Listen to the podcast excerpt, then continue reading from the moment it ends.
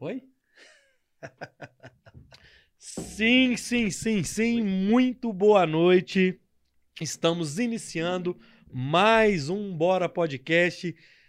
O nosso episódio, não é programa, não, gente. Quem faz programa é outras pessoas. É o episódio número 53. E, como sempre, é, é- é meio clichê, né, o, o Iago? Que eu sempre falo que é todo mundo. Todo convidado é especial, né, velho? E eu fico assim, que o convidado de hoje é especial. Cara, todos os convidados são especiais. E o de hoje não poderia ser diferente. É um cara que eu conheço é, há muitos anos, conhecer de, de admirar o trabalho dele, de acompanhar o trabalho dele.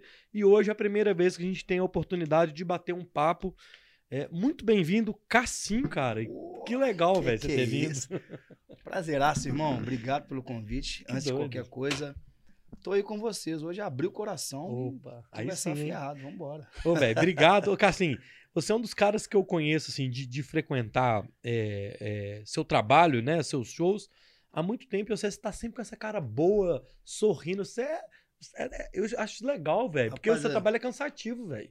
Eu sou privilegiado, porque trabalhar com o que ama, né? É, é clichê falar isso, mas realmente a música pra mim é, é tudo. Eu amo trabalhar com música.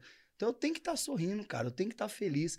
E a música, ela me dá o direito de trabalhar com as pessoas, interagindo e podendo tomar uma com as pessoas. Não é aquele trabalho, é, é um trabalho cansativo em um certo ponto, mas é um trabalho que me dá condição de poder bater papo com a rapaziada, encontrar, ficar um tempo a mais, dar uma paradinha aqui, É. pega um negocinho, toma um negocinho. Então, esse trabalho é muito, é muito gratificante pra mim. A Top. música, não- graças a Deus, esse dom maravilhoso que ele me deu, eu tô nessa aí.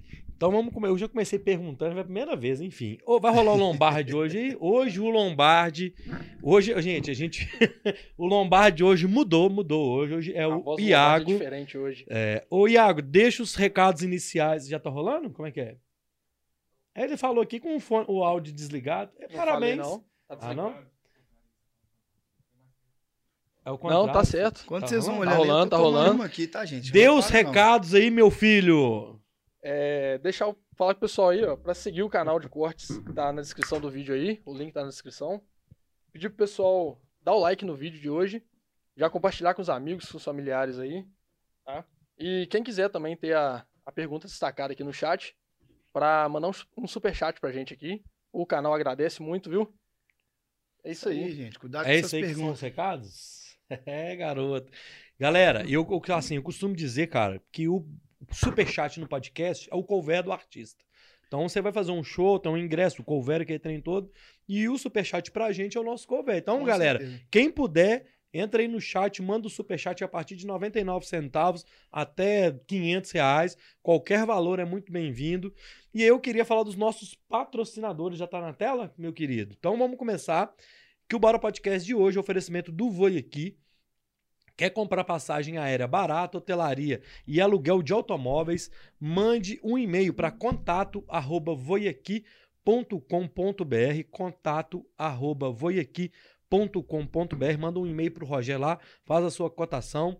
É, mandar também um abraço pra galera da Itaus, arroba Itaus. Um abraço, Dido. Um abraço, Thiago Barros.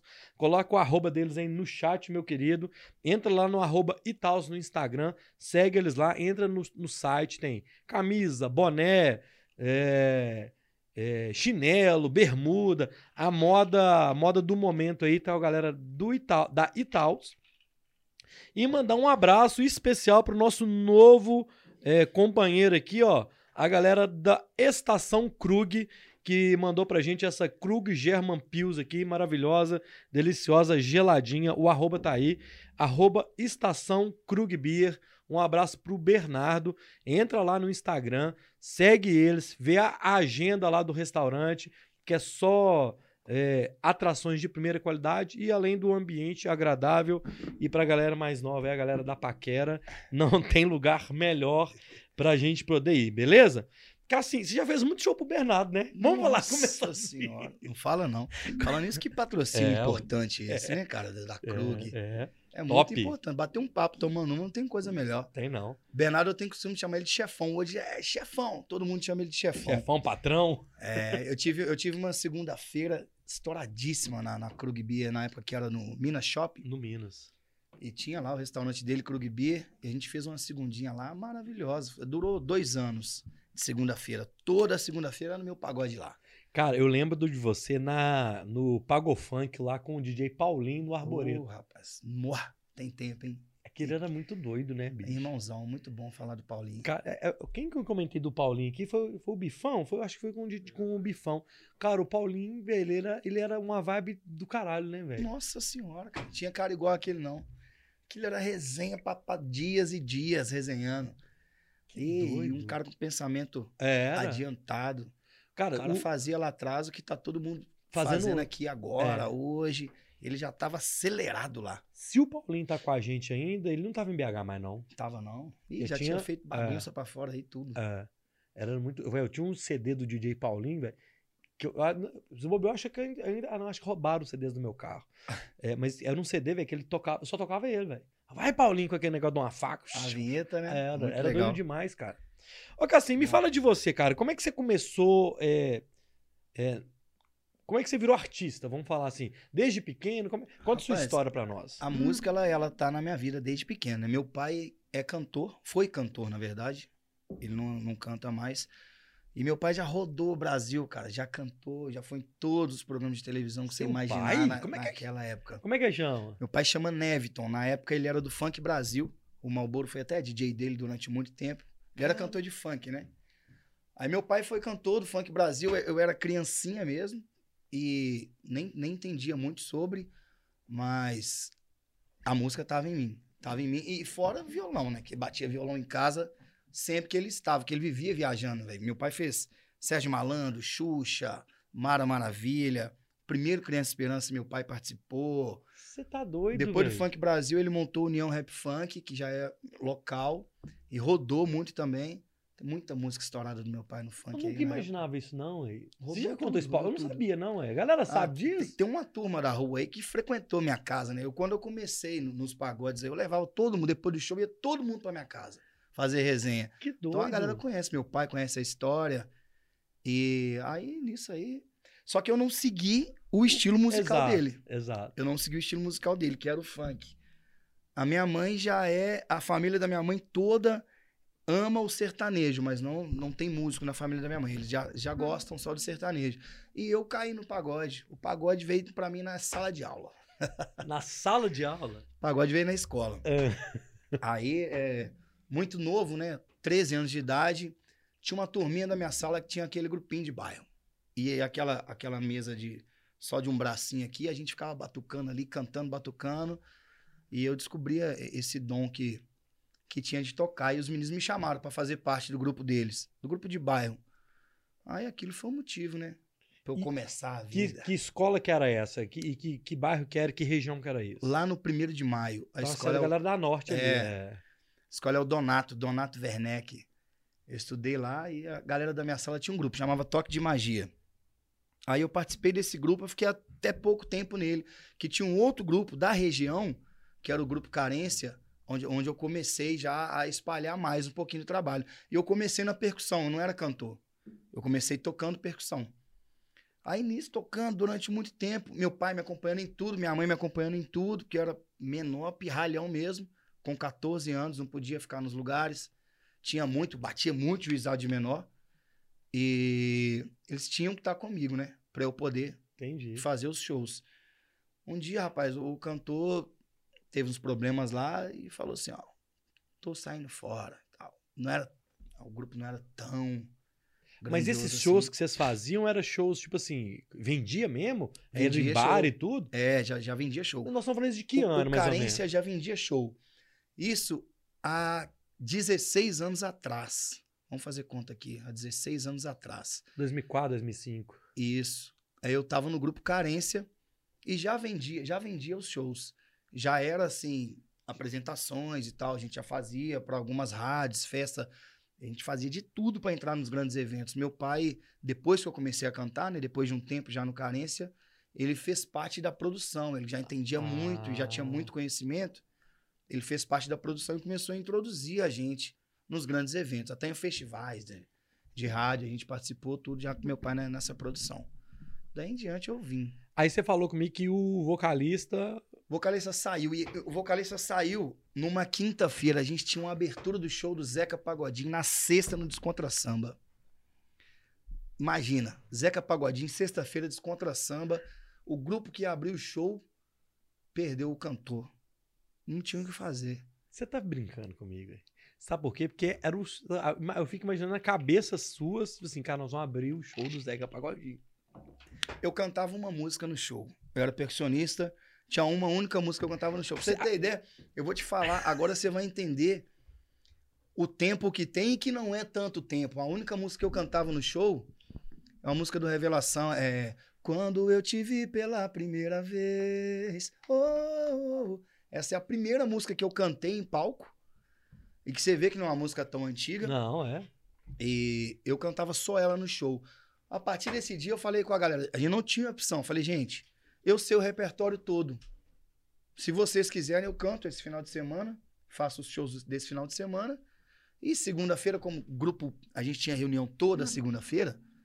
Não tinha aquele negócio de, de, músicos lá, freelance, contratado. Todo mundo era um grupo, uhum. todo mundo era dono igual, todo mundo fazia a correria, todo mundo vendia ingresso, todo mundo dividia o que dava. Segunda-feira a gente faz a reunião e arruma um cantor. Aí os caras falaram, pô, então você vai cantar. Porque também não tinha outra opção. Caramba. Era véio. só eu ali. Aquele ali eu tinha 16 anos. Caramba, velho. Então você vai cantar. Cheguei lá, rapaz. Pra cantar, você tinha que ver. Eu, eu tava concentrado num, num quadrado como se fosse uma cerâmica, assim. Eu concentrei naquele quadrado ali e dali eu não saí durante duas horas de show. Eu não tinha essa, esse costume com o palco. O Cassinho. Essa, essa, eu não interagia com ninguém. Eu, eu abaixei a cabeça, firmei ali naquele lugar, cantei. As músicas foram, aconteceu. Mas o meu show, cadê o show? O show Pode não crer. saiu. E ali, velho, no Descontra Samba, é, o, o, público ali é um público antenado. É, e um público antenado, tá ligado? Não é, é um lugar que você vai tocar que ninguém vai olhar pra banda. A galera tá ali querendo ver os shows mesmo. Nossa senhora, imagina. Um novo, moleque novo, novaço. Peguei uma responsa, abertura do Zeca, de cara. Que doido. Aí fiz isso. E meu pai desesperado. Meu pai entendido já de tudo. Mas rolou? Rolou. Fizemos. E a tal da reunião nem existiu. Acabou. Dali pra frente eu virei o cantor do grupo. E fomos, fomos embora. Doido, doido. Ô, galera, eu, tô, eu, vou. Eu esqueci de falar com a galera do chat. Já tem uma turma. É, eu vi. Eu já vi uma turma aqui no chat. Deixa eu mandar um salve pra galera.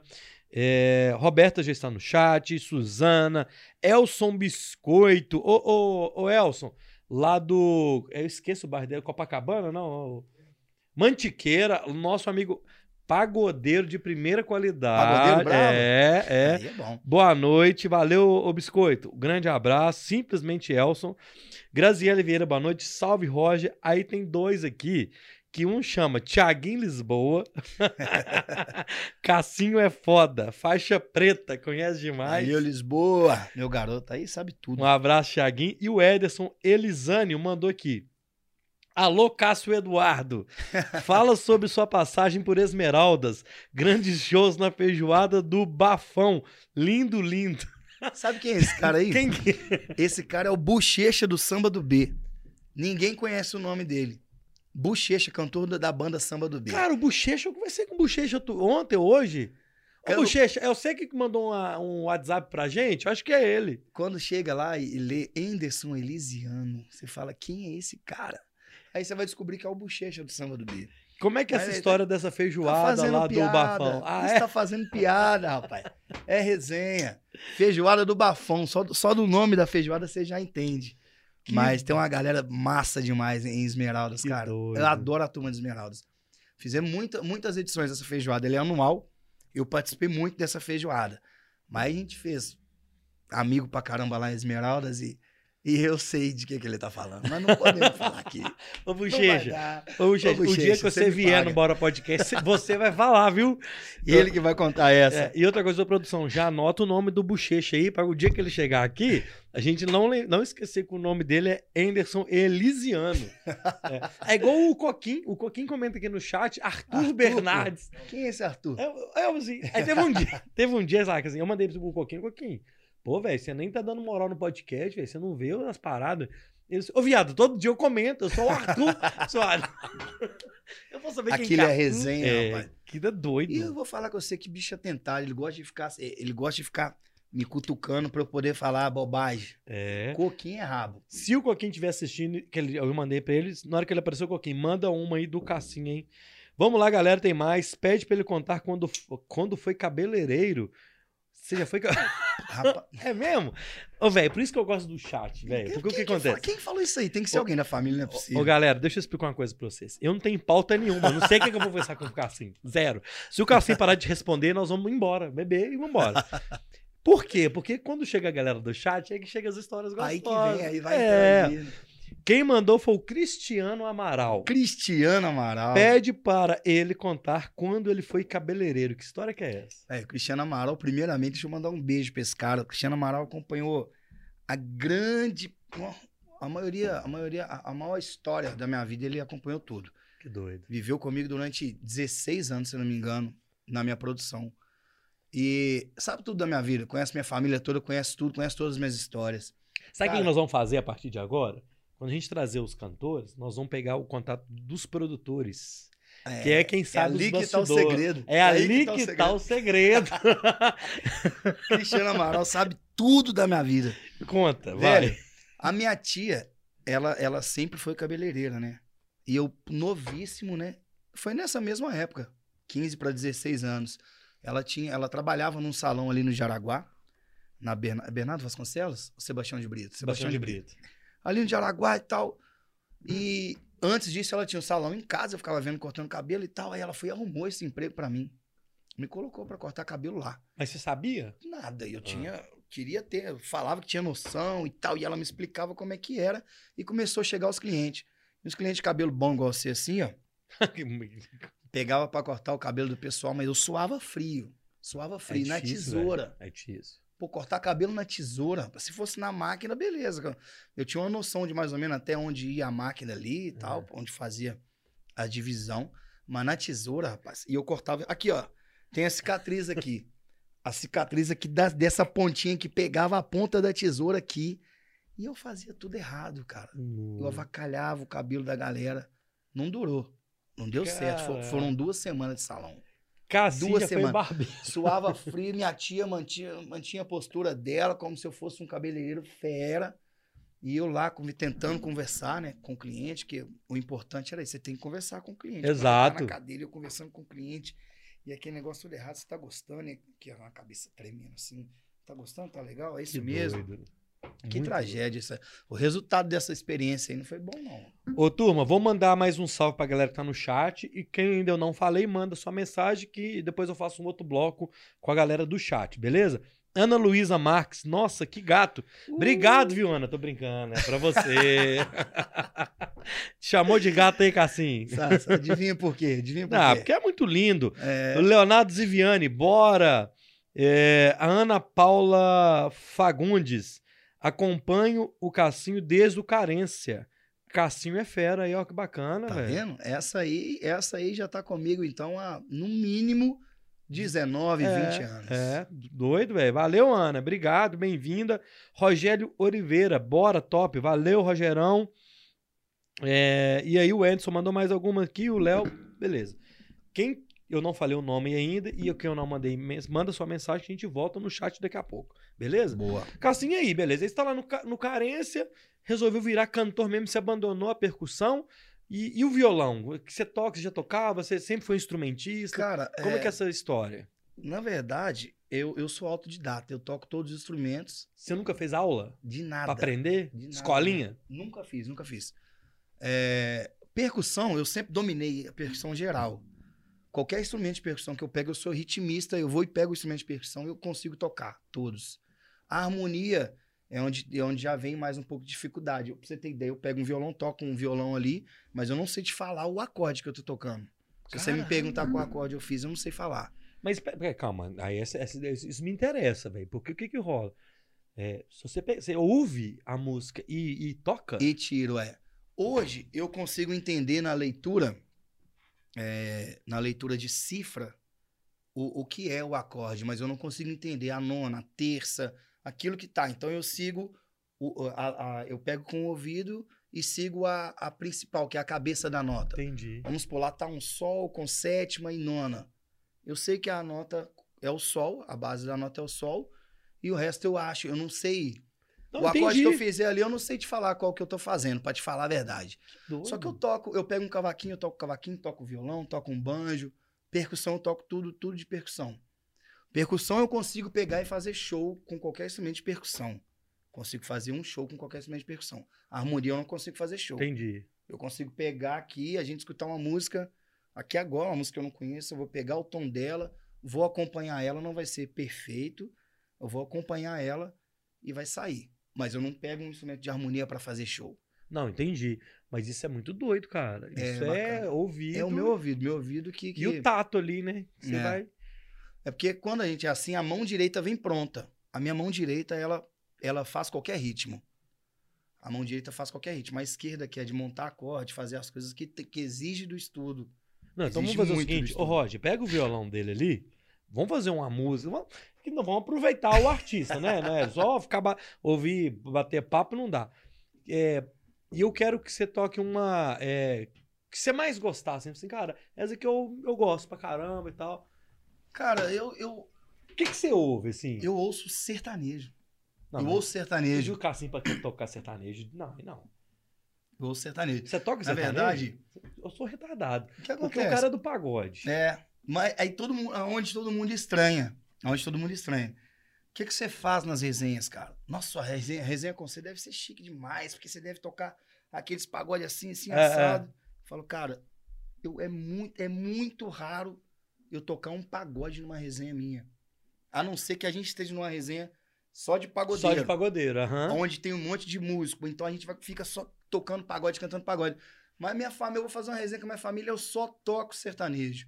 Eu sou. Sabe quem são os meus maiores ídolos? É o Bruno Marrone, cara. O Bruno é o meu maior ídolo da música. Você tá doido. Depois do Bruno vem o Belo. Mas primeiro é o Bruno. primeiro é o Bruno. Eu sou apaixonado com o Bruno. Tudo que o cara faz, eu fico lá assistindo no YouTube, as coisas. Vejo os vídeos dele em casa. Adoro quando ele tá tomando um, me pega o violão e É. fala, é agora que eu vou ver É. o Bruno. Então vamos fazer o seguinte. Ah, mete um Bruno Marrone aí agora. Não tem jeito não. Vai rolar Belo. Mas, até porque eu tenho uma pergunta sobre o Belo. É, mete um Bruno Marrone aí pra gente ouvir uma música. Eu vou pegar mais uma cerveja aqui, ué. Então vambora. Caralho, o que aconteceu? É o ar-condicionado. O ar-condicionado. Desafina tudo, filho. Tem jeito não.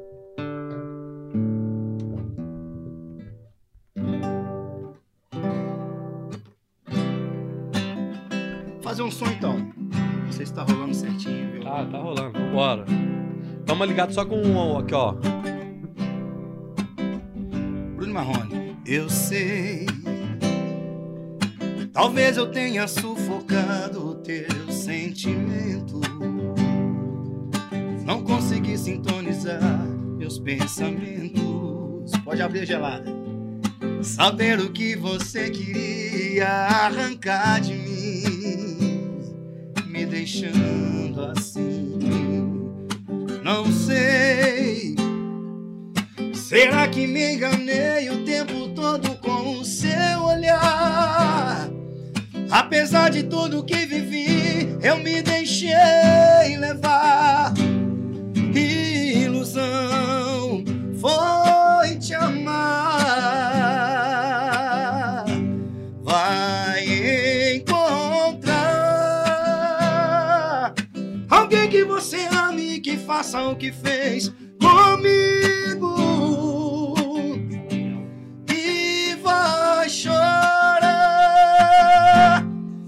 cada lágrima que um dia eu derramei por te querer, por te amar e vai sentir a dor da indiferença desse alguém que só te engana. Vai aprender a viver e dar valor ao amor de quem te ama. Salve Bruno e Marrone. Cara, deixa eu te explicar. Eu vou te. ô, Assim, eu- vou te falar uma verdade pra você. De tudo que eu estudei hoje pra tentar trazer, né, você, eu nunca imaginei que eu tava vivendo isso aqui agora, você cantando. Nunca imaginei. A parte que você não sabia que ia chegar, a gente chegou rápido. Juro pra você, velho. E a galera tá aqui sem entender sua voz, porque eles não te conhecem. Ah, é? chegou aí já, a voz chegou aí. Caralho, velho. Que muito. Ô, velho, é muito doido. Mas é, é isso que rola nas resenhas, cara. Eu pego o violão, aí canto, e eu gosto das antigas. Esses mais modernos, os arrocha, os piseiros que tem rolado hoje, eu não sei muito, até porque eu não. Hoje eu não tenho mais a memória de antes, eu não sei o que aconteceu, que eu já. Antigamente eu escutava a música uma, duas vezes e ela, tum, encaixava toda aqui. Hoje eu acho que os compromissos foram aumentando, né? E hoje, pra eu decorar uma música, eu tenho que ir lá realmente tirar aquela letra. Então, tudo que é antigo eu consigo tocar aqui no violão. É, é esse tipo de música que eu te falo, que é só ouvindo. Eu escuto, aí eu pego no violão. É esse tipo de música antigo. Bruno Marrone, Leandro Leonardo, Chitãozinho Chororó, eu gosto muito. Que doido. Aí eu cara. vou cantando isso tudo. Já o pagode, eu já não, eu já não sou de, de fazer resenha, de tocar as músicas no violão. Igual eu te expliquei, só se tiver uma resenha de pagodeiro. Então vamos lá. Aí você. É, isso é Aí a gente, nas resenhas de pagodeiro, a gente gosta muito de, de. É uma brincadeira assim, de dar bomba um no outro. Dar bomba é testar o conhecimento da galera, né? Aí a gente vai cantando, cara. Hum. a- Pra, pra poder derrubar a outra. Quero ver quem, quem lembra essa que aí canta uma lá do fundo do baú, uma lá que. Uma lá do meizão do CD, que É. ninguém.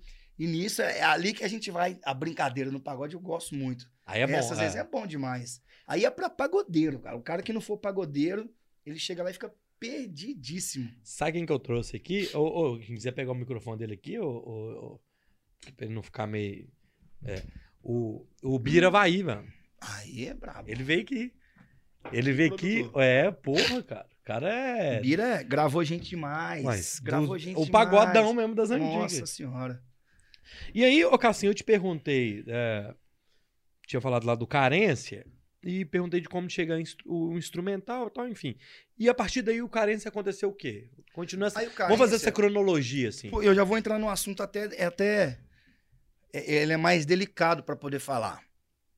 Que hoje, hoje eu tenho uma, uma opinião mais formada e hoje eu também eu, eu consigo conversar com as pessoas jogando mais a real. Eu não, eu não fico escondendo muito o, o papo, não.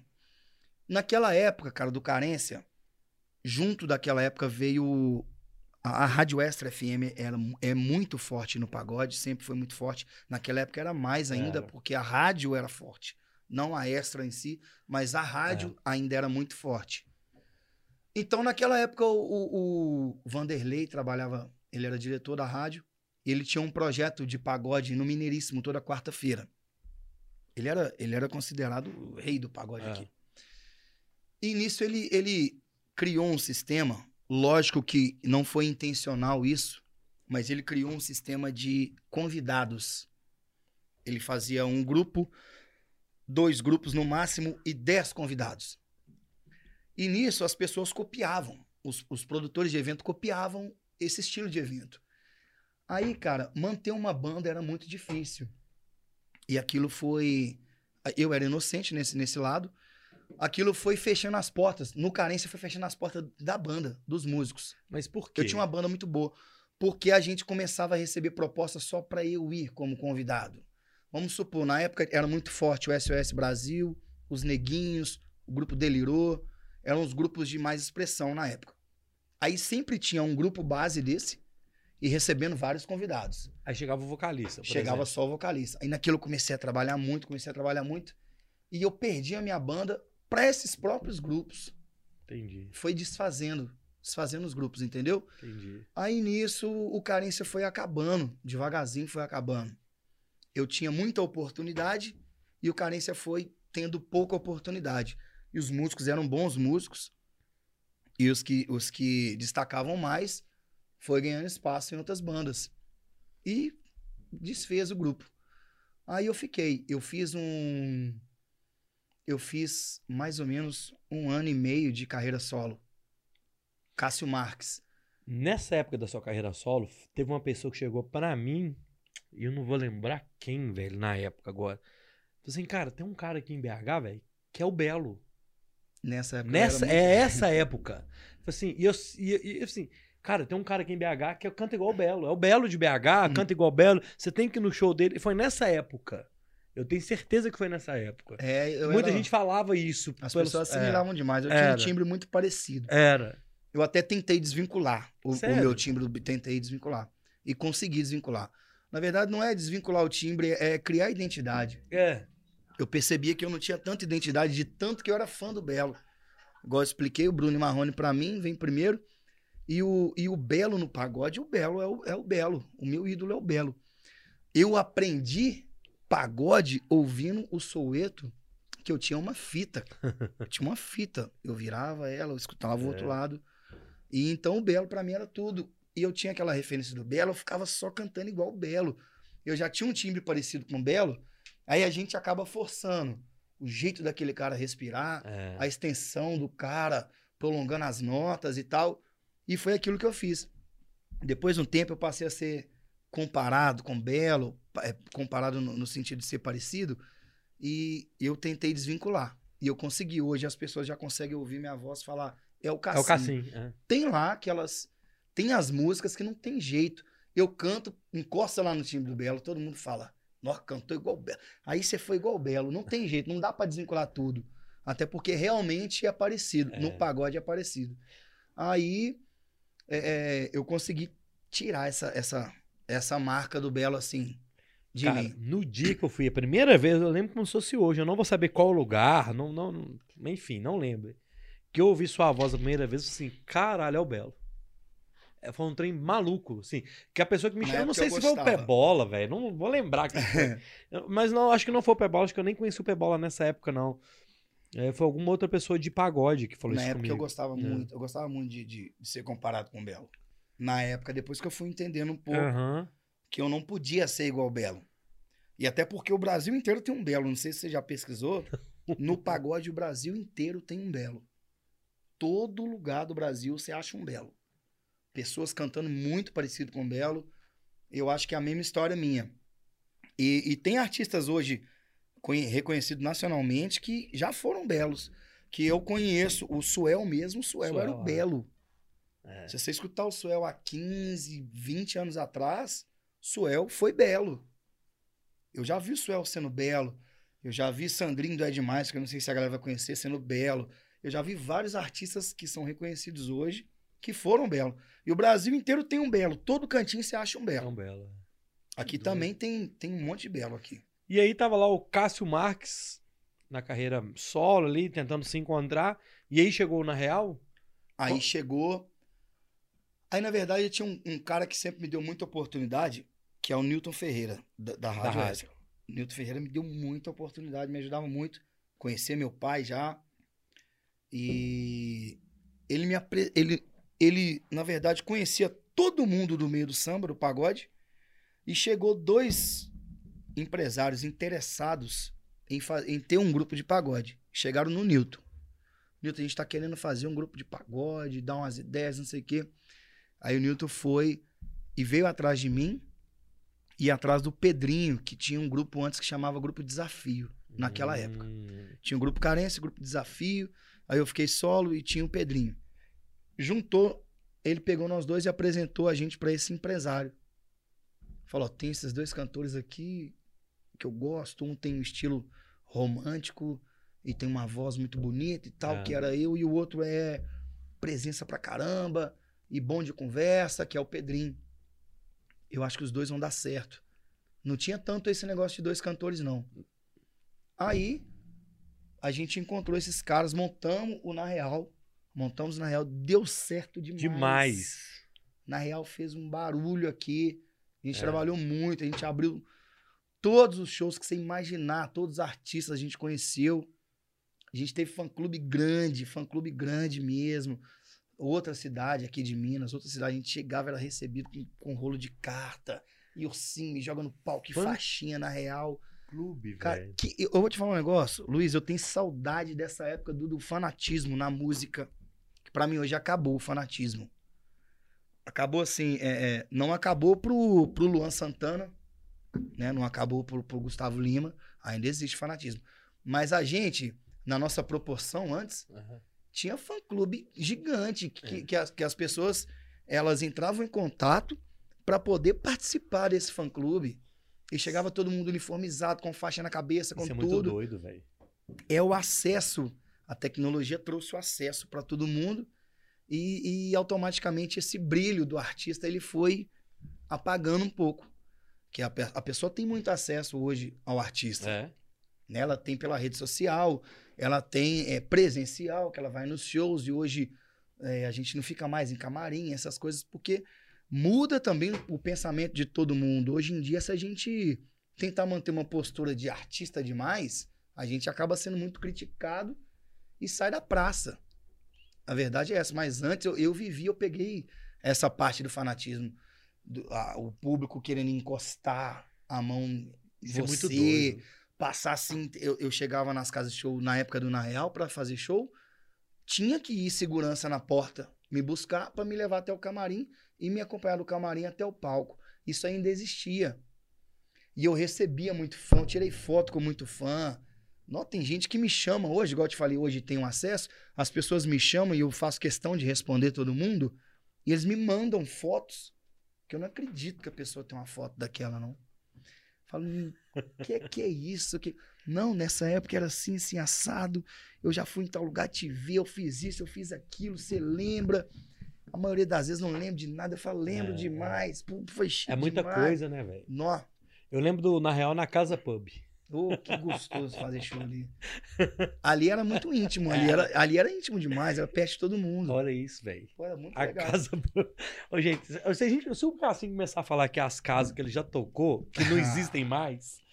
É, Casa Pub, Andes, Andes Pub, Eu toquei em todos. Eu, eu Galopeira, eu toquei em todos os lugares. era Eu toquei em todos os lugares, eu toquei em tudo. aquele Montana. Montana, eu toquei, eu toquei nos. Todas nas- as casas de das Belo Horizonte. melhores. Nos últimos 15 anos eu tocou em todas as casas de BH. Tudo, toquei em tudo. Toquei em tudo. E o Na Real teve uma vantagem também, que, que até é bom a gente falar. É, o Na Real tinha porta aberta para a Zona Sul e para a Zona Norte, que, que, É, hoje- exato. que existe uma divisão né, de- dessas duas áreas, pelo menos pro pagode. Você acha que hoje, você fala isso hoje? Ou de uns tempos pra cá, ou, ou- ou sempre existiu? Tem um tempinho já que existe. Exato, sério? Tem um tempinho já. Que, que as pessoas não contratam grupos de Zona Norte. Grupo muito taxado de Zona Norte para a Zona Sul. Beleza, aí, desculpa te cortar. Eu lembro daquela época de toca na janela e tal. Nunca tocou na Zona Norte também, não, né? Também não. Rolava isso, né? Rolava também. Que doido isso. Rolava também. É, Uma divisão na cidade. Isso, existia essa divisão.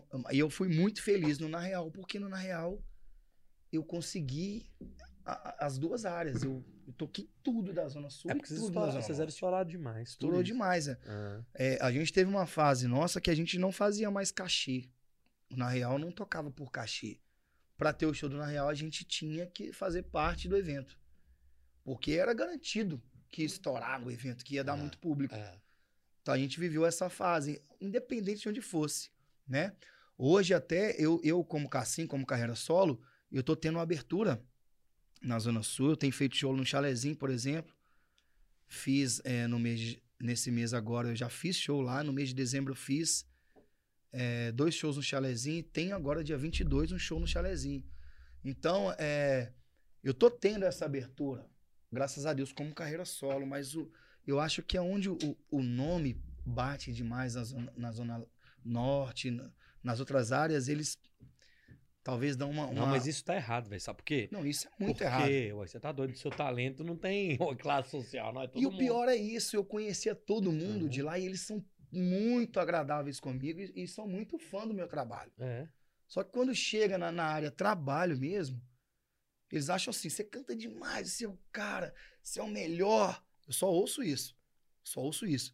Mas quando é pra fazer acontecer, pra colocar, não, não chega. Pode crer. Aí não contrata, não coloca. Que trem maluco. Aí não tem questão de valor, de, de, de cachê, não tem questão de nada. É questão de falar assim, pô, cara, vou ser sincero com você.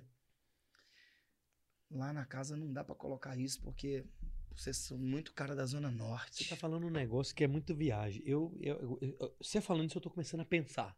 Tô voltando lá atrás, né? Na minha, na, na minha memória. Para eu ir num pagode, eu tinha que ir pra Zona Norte mesmo. Pagode bonito, É, gostoso. é. É na Zona Norte. Entendeu? Que Na- doido isso. Lá tinha muita. é, ah, muita barreira, cara. Tinha muita barreira. E ainda tem até hoje, pelo que você tá falando. Tem até hoje. Hoje, graças a Deus, eu, como Cassim, que eu tô fazendo agora quatro meses, a gente vai chegar nesse assunto Vamos. falar da- É, das exato. minhas mudanças, né? Tô fazendo quatro meses de Cassim, pô, eu tô felizaço que eu, eu tô tocando um chalezinho. Eu, eu tive, querendo ou não, eu tive conversando com os amigos pra tocar na Rust. Já foi um- uma conversa, já tava quase dando certo. Alguns locais de, de Zona Sul que não tem abertura pros pagodes da Zona Norte. Pode ser também, eu vou falar uma bobagem aqui, pode não ser bobagem também, sei lá. Pelo nome, sim, sabe? Pô, você levar o Cassinha do caralho. Aí você vai levar um, sei lá, não vou citar o nome de banda, mas o Grupo dos Meninos. Uhum. Pode ser isso também, não você acha que não? Assim, questão de marca. Pô, é legal você levar o Cassinho. Cassinho, velho. É o Cara, Cassinho cantor. Eu vou te falar que teve grupos de. de- te- te- existem. Eu, eu- sabe por que eu tô te falando isso? Porque os meninos do samba de pano que vieram aqui falaram assim: a gente já, tem- já pensou em mudar de nome. Porque talvez isso, talvez aquilo.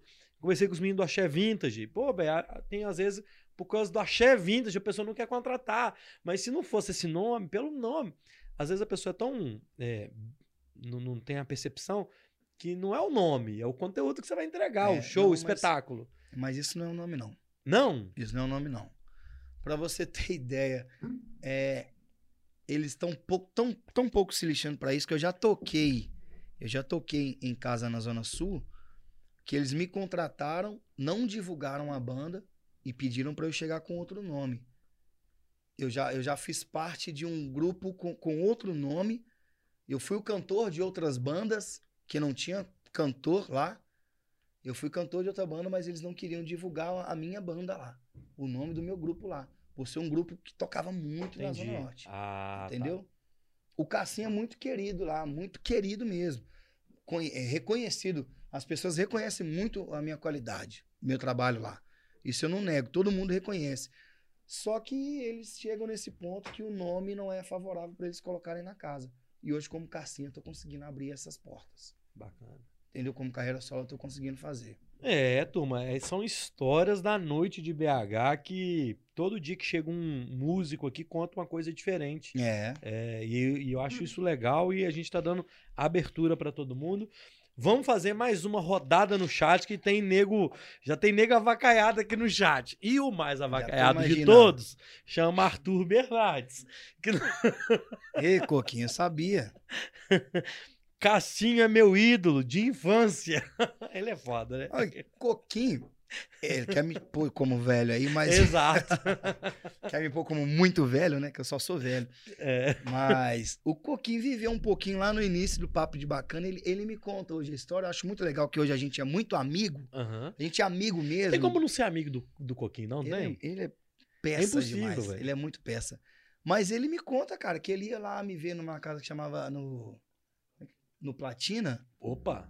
Lá no Platina ele ia me ver e ele conta isso, que ele tentava encostar a mão em mim, mas ele conta sério. Não, não. Então espera. Espera. Espera. Arthur Bernardes. Eu fui o cara que mais tentou encostar no cassinho. Tem base isso? Tem base isso. Tem base isso, sabe por quê? Porque agora ele fica na minha casa até nove da manhã, deitado de bêbado. Ele era um cara que era fã, assim. Vamos... Exatamente. E hoje é um amigaço que eu tenho. Um cara que, que vai pra minha casa, a gente senta em qualquer meio-fio, qualquer boteco, troca ideia, toma cachaça e fala, de, fala disso aí tudo. Pega muita experiência, porque querendo ou não, as minhas histórias, eu não conto as minhas histórias é, dando lição pra ninguém, é, tentando passar experiência pra ninguém, mas a minha história acaba sendo experiência pro pessoal, de É. que eu sou de lá de trás. É, isso, é, a gente é hoje o que a gente vive. A, a nossa história, a gente não pode apagar ela, porque a gente vai. nos- nós vamos nos moldando, né? Uhum. Então o Cassinho é hoje é, o que é o Cassinho, e até pra você virar o Cassinho, né? Que você sempre foi o Cassinho cantor. Hoje você é a marca Cassinho, Exatamente. que é uma coisa diferente. Por causa de tudo isso aí, que você passou por muita dificuldade, foi aprendendo também no caminho. Vamos lá, voltar no chat.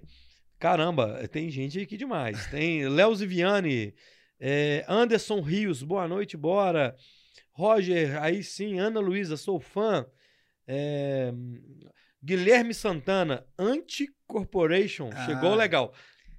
Esse aí, esse aí é meu patrocinador de boné, ah, ah, o anti. Ah. Anti-Corporation. Ô, ô, Guilherme. Uai, Guilherme. Manda pra nós aí, Guilherme. É, Anti-Corporation. Manda sim. pra turma aqui pra fazer um- uma rodada de sorteio Falar nisso, boné do Cassim. Pega o boné, Cassim. Tá aqui, ó. Boné do Cassim, ó. Tá aqui, ó. Vai na geral aí, meu querido. Tá na geral? Aí, ó. Boné do Cassim.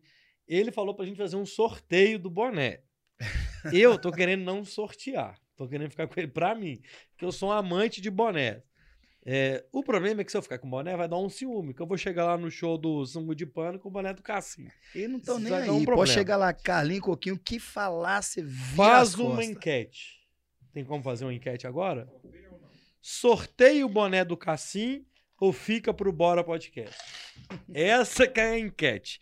Coloca a enquete. Gostei disso. Gente, vote não sorteia. Vote no não. Mas tem como colocar aí agora, ô Lombardi? Então vamos fazer o seguinte.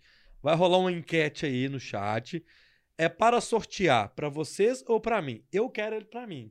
Agora, eu Mas- vou, agora eu vou entender se esse pessoal gosta de você. ou não. É, não sei, vamos ver. Esse Então, aqui é a qualidade da, É, da não, curti, curti demais. O, o Anti-Corporation, eu queria ver o seguinte, cara, me passa o contato dele depois, eu quero fazer boné do Bora. Vou te mandar aí. Eu tô procurando gente, porque muita gente pede, cara, eu nunca fiz, e eu tô sempre andando de boné e eu quero fazer, eu gostei da qualidade, achei, top. Muito bom, fazer um Bora bom. podcast e tal. Eu tenho, eu tenho mais ou menos 40 bonés da, da marca Ah, doido, doido. Todos os meus shows aqui, entrar no meu Instagram, vai ver só esse boné. Guilherme Santana, meu mano, entra lá, ou vou pedir os meninos o contato seu. Se não der, manda lá no Instagram do Bora no direct, que eu mesmo que vejo e, e a gente troca uma ideia. Vamos lá, tem mais. É, Iago Vaz, top demais. Anderson Rios, já falei. Hoje tem Scott. É, homem que é pra, pra tratar a voz, meu filho. Inclusive, É, inclusive dá dá uma, moral pro seu, pro seu amigo aqui. Tânia Regina Rocha, boa noite, bora. Boa noite, Tânia. Ana Caroline Marques, amo demais. Felipe Triginelli. Ô, turma, fala o seguinte. A primeira pessoa que pediu uma música. Primeira pessoa que pediu uma música, o Cassim vai fazer a próxima música e quem mandar aí. Só que tem um, eu tenho um delay aqui, né? Então eu nem sei como é que vai ser. Mas a primeira música que rolar aí, o Guilherme falou que vai mandar. Então, quem mandar aí a, a pedido de música, pede alguma do Belo aí, gente. A gente eu quero é, le- legislar em causa própria. É, o, o, o Elson Biscoito mandou uma pergunta que eu achei bem legal. Pergunte ao Cassinho quem são as referências dele em BH. Você tem essas referências das antigas de samba, de pagode? Tem, cara. Como é que são suas referências? Cara, eu vou te falar uma verdade. É, na minha época do grupo Carência, eu volto sempre lá, que foi o grupo que me, que, que me mostrou mais pra todo mundo. Peraí, pediram Raul Seixas. Não, gente. Toca Raul. Eu, tenho- eu tinha que estar lendo isso, porque eu tenho certeza que é gente conhecida. Não, não é sacana. não. Cara, É, vamos lá. Toca Raul. Gente, sem ser Raul. Vamos lá. É, Suas referências, lá do Carência. na minha época tinham, tinham dois grupos que eu era fã. Eu não era só fã do cantor, não. Eu era muito fã do grupo. Muito fã mesmo. Que é os Neguinhos e o Delirou. Pra mim, Fumaça, é. É o Fumaça e o Serginho. Pra mim, tinham dois grupos em Belo Horizonte que, vou falar com você, cara, não tinha condições. Batia, batia em vários grupos nacional e do Brasil afora de pagode. A banda do Neguinhos era im- impecável. Era impecável. Vou trazer o fumaça aqui, velho. músico a músico, É. eram todos impecáveis. Os arranjos eram impecáveis, a disciplina era impecável. Os caras ensaiavam de 8 da manhã a 11 da manhã. Eu nunca vi uma, uma banda que trabalha na noite ensaiar esse horário. Pode crer. Ensaiavam com Mi Estúdio. Então, aquilo eu cruzava os braços na frente do palco para assistir o show dos neguinhos. E o Delirou a mesma coisa. O Delirou me encantava mais na parte vocal, do- que era o Serginho, que eu. Se eu era fã do Belo, eu era fã do Serginho. Do Serginho. Não tinha jeito. O Serginho é- era a maior referência de Belo que, que, que Belo Horizonte tem. Até hoje, né?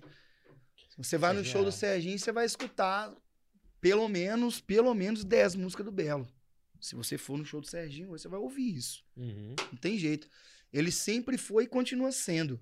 Não que ele não cante as outras coisas, mas ele, ele vai sempre can- cantar o Belo, porque se eu sou fã, ele é. Hum, Você não tem nem o que dizer. Mas os dois grupos, pra mim, as Boa. duas referências em Belo Horizonte, pra mim, é, são esses dois. Inclusive, ô né? Elson, Eu você- respeito é, muito os outros. A, a turma do samba, Fabinho do Terreiro, Barrão, Ah. essa turma eu respeito muito. Mas eu não vou falar que, que foram minha referência. que Não, não. entendi. Mas o, o Delirou e os Neguinhos. É, inclusive, o Elcio que mandou essa pergunta, com certeza ele era da época, da- ele é da nossa época, e ele foi muito show do Delirou e dos Com Neguinhos. o Fo- certeza. Se ele inclusive- tem essa é, curiosidade, é. Ele, ele, ele conhece essa turma. Eu, eu tive com fumaça, putz, tem. Antes do, antes do Natal, na Alberto Sinta, assim, ô fumaça. Peguei o telefone dele, vou trazer o fumaça aqui. Fumaça, além de tudo, gente boa pra caramba. Ih, ali deve ter É. história pra contar demais. A também. turma pode deixar. Fala que você pode deixar a água e o refri fora e deixa a cerveja lá. Pode deixar fora, mano. Não, então aqui, a casa é sua, mas pode tirar, filho. Pode deixar fora, não tem problema não. Chegou aqui, a, a pergunta, a, a música foi, a primeira pedida foi Belo Tua Boca. Eu nem eu sei qual que é. Tua boca. Mel, tua boca tem um mel, que melhor sabor não há. Que loucura te beijar. Céu, tua boca tem um céu, infinito no prazer, toda vez que amo você. Aí tá assistindo Crave a Rosa, que voltou agora, né? Ah, é, ser. Tá assistindo o Petruc e a Catarina. O véi, Tenho é uma, certeza. que é, uma, é uma novela sensacional. Essa música é. Ana Caroline mandou tudo mudou, Ana. O, o Bel, a, a tua boca foi a primeira, minha filha. A, a enquete tá rolando? Tá? Putz, ô turma, o boné, a pergunta é: sorteio o boné ou fica pra mim? É pra mim, não é? Eu penso que eu tô perdendo, mas beleza. Ana Caroline mandou o Rafael Pereira, carência no Choupana em venda nova. Nossa, muito Nossa, você foi antiga agora. Ô, Rafael. Ô, Cara, Rafael, que, que é isso? Chopin em venda nova. Se eu te falar, as pessoas que frequentavam o Chopin antigamente, você não acredita. Naquela época, eu não vou citar o nome dos jogadores, não. Naquela época, Ah, os pode, jogadores daquela de época. futebol, Tudo é, aposentado já, ué. Luizão, que jogaram tudo na, na seleção É, é. brasileira. É, é. Só jogador daquele nível mesmo. Os caras iam lá, e na época tinha muito.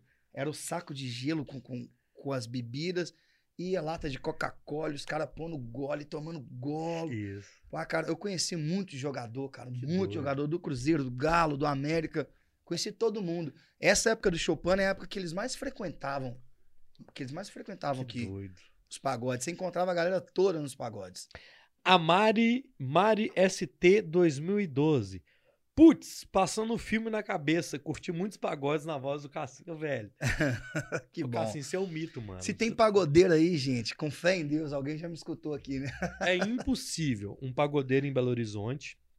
É Mari Trindade, ela é. Mari mandou aqui. Trindade. É impossível uma pessoa que curte pagode em Belo Horizonte não ter ido num show. Isso é impossível, não tem Não, jeito. essa, essa curtiu É, muito. é. Essa realmente curtiu muito. Ô, Loura, eu sei, eu conheço. E o mais doido, velho, que agora, como a gente tá aqui ao vivo, o chat ele tem uns 30 segundos. Então a galera tá mandando. eu- Tem, tá- tem é, que chegar rápido. É, Ailton, Ailton Reinaldo, não entendi. Ailton Reinaldo, ah, iam lá no, na Choupana. Hum, Ailton Reinaldo.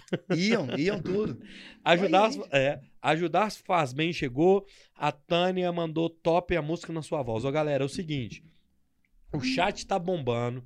Quem tiver aí no chat e não deixou sua curtida no vídeo, é importante demais você curtir o vídeo. É importante você compartilhar esse vídeo. E quem quiser mandar um super chat pra gente, é o seguinte: o super chat é o cover do podcast. Então manda lá de 99 centavos a Fortalece aí, 50 turma. reais, 20 reais, 10 reais, 55 reais. Qualquer valor é importante pra gente.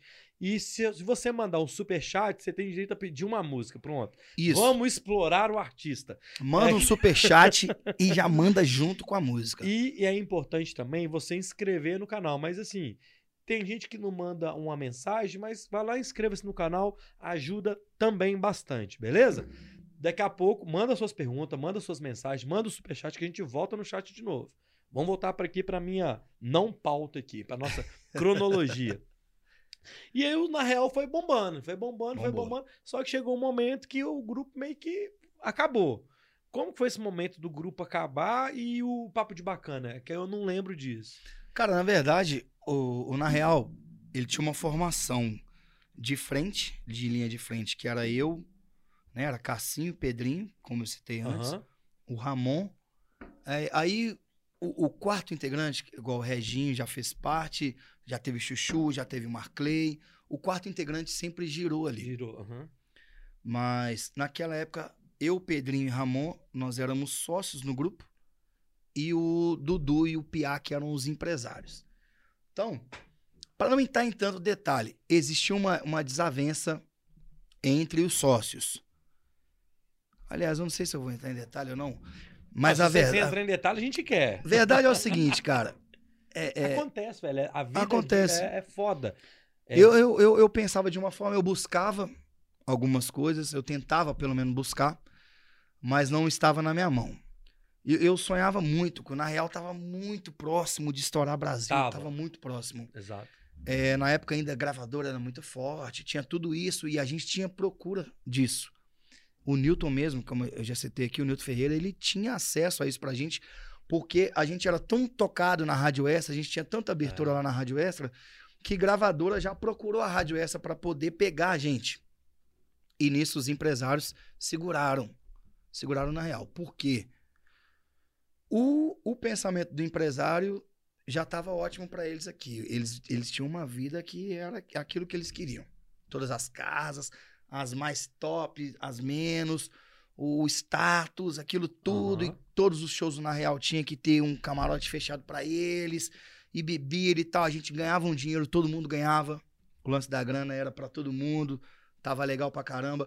Só que eu tinha, eu tinha o meu sonho, eu tinha o meu momento que eu tinha que aproveitar. Eu queria aquilo, eu tinha que alavancar ali. E era aquela a nossa oportunidade, a nossa grande oportunidade. E na verdade não era só minha, era também do Ramon, era do Pedrinho, pelo Aham. menos eu achava que era deles, que eu vou chegar nesse detalhe. Entendi. Então a gente tinha muito isso, a gente sonhava pra caramba. E aí a gente começou depois de um tempo a falar assim, cara, é, a gente tem que dar um jeito de, de- de sair, pelo menos então, do, do- desse escritório, desses empresários. Porque a gente precisa. Eu tô usando os dois como exemplo para não citar nenhum dos dois. Que eu acho que era um mesmo, que era Não, o, entendi. o- o- a laranja podre lá na parada. Mas era a sociedade lá, né? Isso, É, aham. mas era uma sociedade. E tinha a parte deles, de escritório de, de, de- de empresarial, e tinha a nossa parte, que era sócio também, mas a gente era os músicos e a gente sonhava com aquilo que é que a gente faz.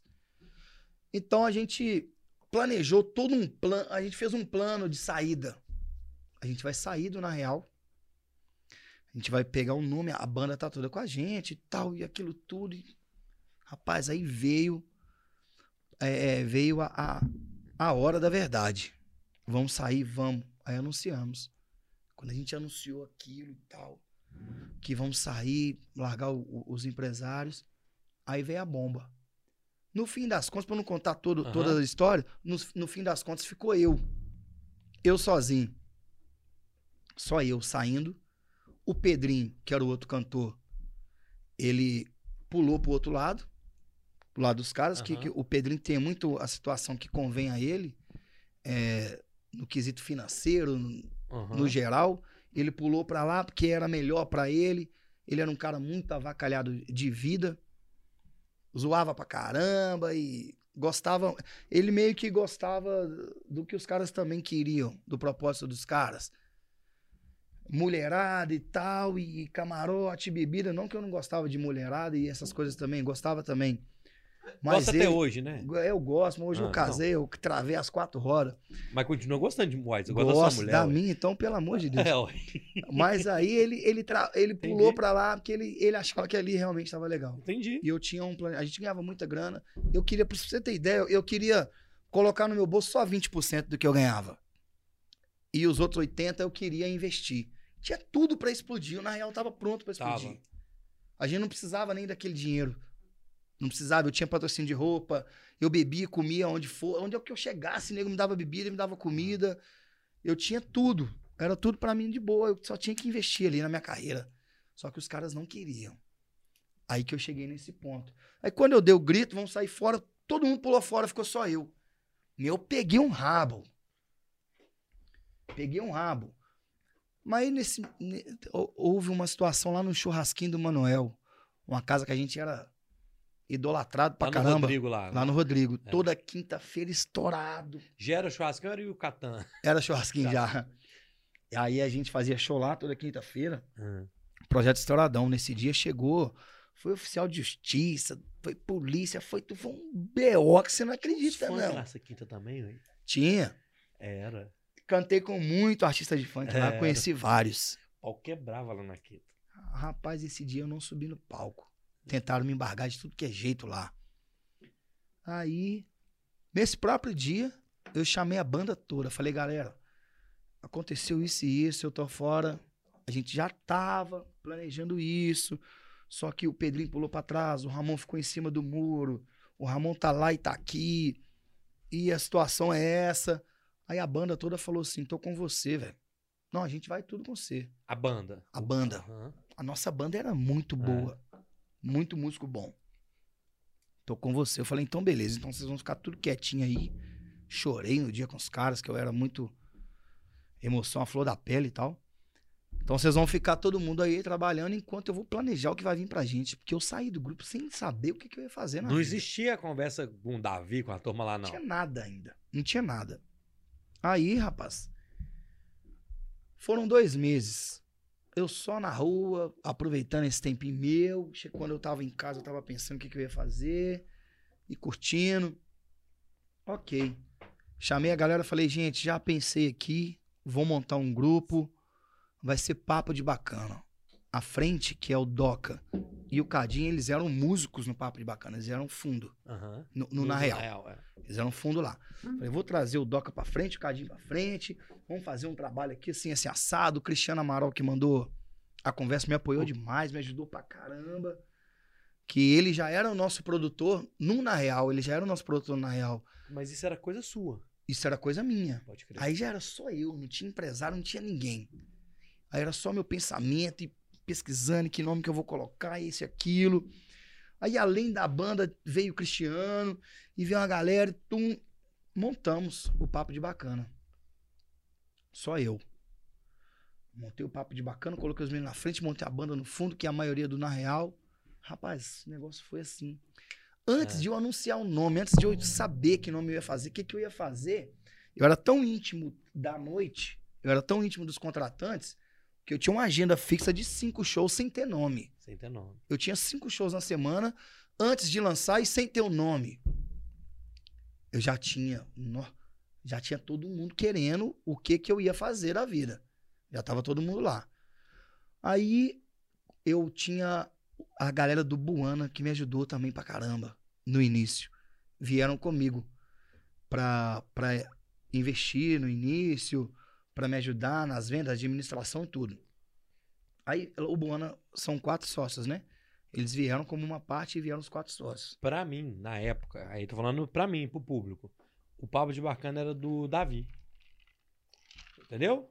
É porque o Davi ele é muito alegre pra falar, É. né? Acho que nem era o Amauri. Eu acho que o Amauri não falava, não. Mas pra mim, lá na época, aí nessa época, já existia o Groove de Primeira. Aham. Que a gente tocava, a gente- o Gustavinho lá, os meninos tocavam.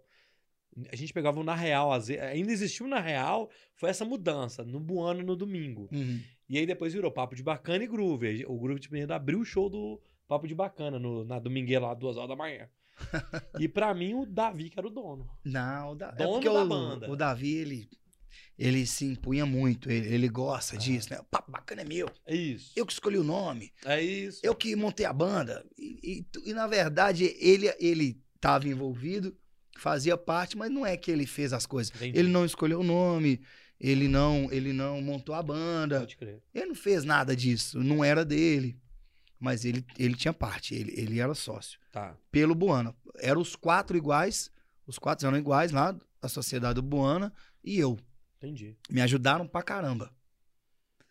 É, tudo de investimento inicial eles que fizeram. Alguns instrumentos que faltavam, uma Kombi que a gente tinha na época para transportar os instrumentos. É, chegaram até, até pagar conta minha inicialmente. É, conta assim de, vamos supor, um aluguel. Entendi. Eu tenho uma memória muito falha, mas inicialmente eles me ajudaram em tudo. Me deram todo o apoio. Só que Era muito- sócio do Isso. negócio. É. era, apoiador do negócio e pronto. aham. Exatamente. É porque eu, eu tinha que ter a minha retirada como artista. Por isso que eu falo que eles me ajudaram, que eles não recebiam e eu recebia, né, para manter as minhas contas. Só que durou pouco. Não, não- foi aquilo que eu como eu saí do Na Real, uma banda daquela, daquela grandeza, É. pra montar um outro trabalho, e eu cheguei também vi que não era aquilo que eu imaginava, Uhum. também não deu certo muito rápido. Foi muito rápido que acabou a parceria. E também não deu certo pra eles também, não era o que eles também pensavam. Entendo. Foi pros dois lados. Então a gente desfez. E, e a gente desfez e eu já carreguei uma dívida grande com eles. Aí eu já tive que pagar aquilo tudo em show. E fui. E eu tinha um sistema. Tem uma coisa que não é para não é para contar pros outros, as, as malemolências. Eu tinha um sistema, eu tinha um sistema no, no, no papo de bacana que era salarial. Os meninos eram salariados e tal. Então eu, eu tinha que fazer muito show, eu tinha que produzir demais. E eu, eu conseguia manter o salário, ganhar um dinheirinho e tal, e conseguir pagar o Buana tudo que foi investido. Paguei o Buana tudo que foi investido, ficou tranquilo aquela situação. A gente desfez sem nenhuma, nenhuma chateação um Aham. com o outro e tal. Acabou pra lá, todo mundo pra lá. Como eu disse, os dois, né? Nenhum dos duas partes estavam satisfeitos. Aham. E Aí tá ficou certo. tranquilo. aham. Deu tudo certo. Aí fiquei na administração. Aí chegou o Matheus, que tá aqui, junto com o Cristiano. Aí a gente montou um escritório lá na minha casa. Aí dali em diante, o negócio deu uma acelerada, brava. Entendi. Eu, Matheus e Cristiano. Só planejando as coisas, arquitetando as coisas e colocando em prática. Aí o Papo de Bacana também foi um boom. Dois anos e meio de banda para três anos, a gente deu uma explodida. Deu uma explodida. Papo de Bacana. Puf. Explodiu. Eu acho que não na proporção do Na Real. Pelo que eu vivi no Na Real, como eu disse, fanatismo, aquelas coisas, não foi na mesma proporção do Na Real. Mas eu já tive também um ápice no Papo de Bacana também, bem... Mas eu acho que também tá, é, o público é, o, é A sociedade já era outra também. Já o era público é, É. Não pela qualidade do grupo. E, pela, rapaz, é. eu vou te contar um negócio. Eu que É. tô na noite há 20 anos, como muda o público? Muito. Muda muito, muda muito. A gente, eu, eu tenho feito shows assim, ó. Some uma galera, de repente chega outra galera. E essa que chegou, passa um tempinho, ela já some de novo e chega outra. É, gira né? muito, gira muito, São cara. gerações, mano. Nossa, a geração tá girando demais. É. Muda muito. Aí tem uma geração velha igual a mim que fica, né? Ah, tem uns caras que não vai abandonar nunca. Falar uns caras que não vai abandonar nunca, chegou mais algumas mensagens. Tiago Barros, alô Tiago da Itaúsa aí, ó. Até eu que não sou do pagode já fui no show do Cassim. O Matheus Felipe, por que, que a mensagem dele foi retratada? Acho que ele usou a palavra foda. Ô Matheus, eu até li sua primeira mensagem. Ele falou assim, que podcast foda e tal, tal, tal, tal, mas apagaram a mensagem dele. Ah, isso aí. Mas aí depois ele mandou outra. Acho que apaga automático, né? É. do- Hã? Você? Tá tomando uma. Ah, tá.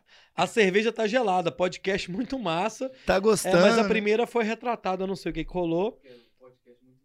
Eu acho que a palavra foda, talvez, dá um probleminha. É. O Ajudar Faz Bem, ele mandou duas perguntas aqui que eu vou fazer mais pro final, que é pergunta mais pro, pro futuro. E o Gabriel Rezende mandou aqui: rasga o Eduardo Costa, pelo amor de Deus. Tô adorando as fofocas. Xoxon, o, o- o cara mais fofoqueiro da noite é esse que aí, esse Gabriel Rezende. Ô, ô, Gabriel, você é fofoqueiro mesmo? Então Não, mas o é muito. Ele vai rasgar um Eduardo Costa. Rola? Rola. Então ele vai rasgar um Eduardo, um Eduardo Costa e você prepara uma pergunta de fofoca. Não faça isso não, Xox- Xoxonho. Nossa, isso só sabe fofoca podre isso aí. Então nós velho. vamos fazer o seguinte, turma, pra combinar com o Cassim aqui, ó. Ele, lá, eu adoro o show do Cassinho. Não, aí é outra pessoa. Michele Batista. Eu adoro o show do Cassinho. O cara é top. Ô, Michele, um beijo. Beijo, Michele. Vamos fazer o seguinte: o Cassim vai rasgar um Eduardo Costa. Quem quiser fazer pergunta, vai ser o último bloco depois de pergunta. Então ele vai rasgar o Eduardo Costa. Nós vamos falar da carreira agora, do carreira solo do Cassim. E aí a gente volta pra finalizar no chat. Beleza? Pergunta aí, gente. Pra Deixa, gal- deixa eu entender a curiosidade Ó, sua. o Gabriel. vai. Gente, gente, vocês estão brincando com fogo. Eu que tô. só. Esse é rabo. Então, é o seguinte: rasga o Eduardo, Costa. Ô, Roger, o microfone ali, fazendo um favor. É, rasga o Eduardo Costa. Eu vou ao banheiro enquanto isso. E aí, na volta, a gente vai falar da carreira solo e depois eu faço mais um bloco do chat, fechou? Então, quem tá no chat aí, manda chat, manda superchat. Ninguém ainda mandou um superchat. E vamos rompendo aí. Manda pergunta e manda fofoca, Gabriel. Deixa eu passar aqui enquanto isso. Ó, vou rasgar um Eduardo Costa, então. Meu parceiro Gabriel pediu. Quem não conhece o Gabriel, gente, é o Xoxonho, tá? É o que eu falo. Quem já participou da resenha sabe o que, que a gente canta aqui, ó. Olha, estou tentando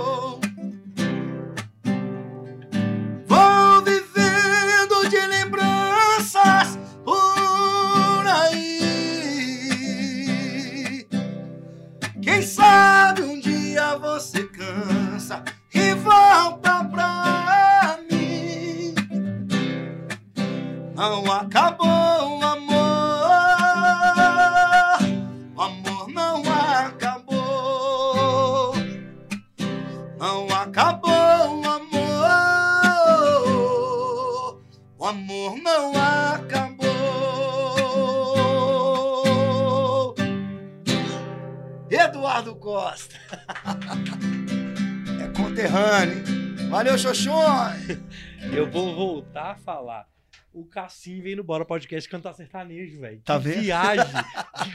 Isso é surreal. Isso que eu não tô acreditando nisso até agora. É, Juro pra você. É isso que Ô, rolou. gente, isso é Bora Podcast, uma coisa que ninguém nunca imaginou. A turma tá pirando no chat aqui. A galera tá pirando. Ô, Cassim, quem vai no show do Cassim hoje?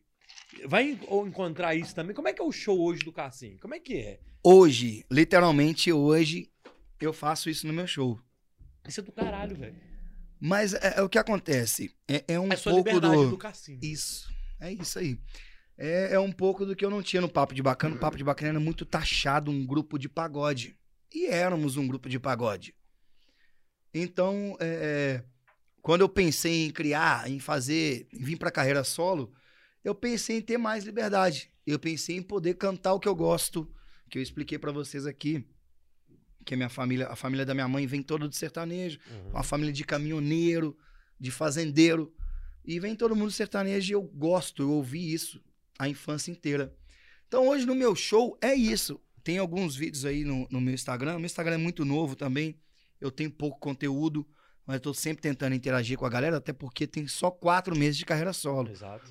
E esse conteúdo e todo que tá no meu Instagram é só dessa carreira solo. Mas tem isso. Nos meus shows eu tenho feito isso. Tenho pegado o violão assim no meio do nada, no meio do pagode rolando com força. Eu vou lá, pego o violão e canto um Bruno Marrone, canto um Eduardo Costa. Sabe o que eu acho doido, cara? Que eu vou no show, seja do Cassim, seja de quem quer que seja, eu vou pra divertir, mano. Isso. E a diversão, ela tá no pagode, ela tá no axé, ela tá no sertanejo, tá no funk, no arrocha, tá no piseiro, tá em tudo. A diversão tá Exatamente. nisso. Então, Eu tenho bloco de piseiro no meu show hoje. é- é, Eu tenho que agradar todo mundo. exato. Na verdade, hoje é assim, ó. Hoje o show do Cassinho.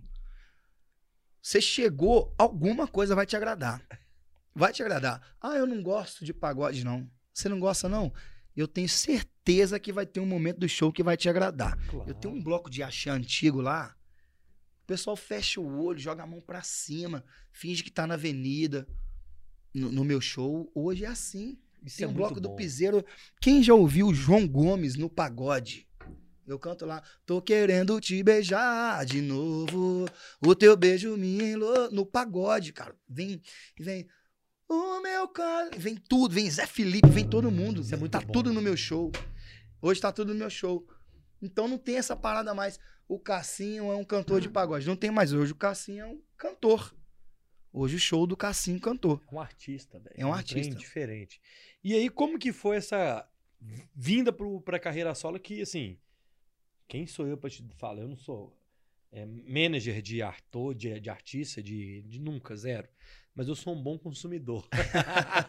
eu sou um bom consumidor da noite e, e de boa música e de bons eventos.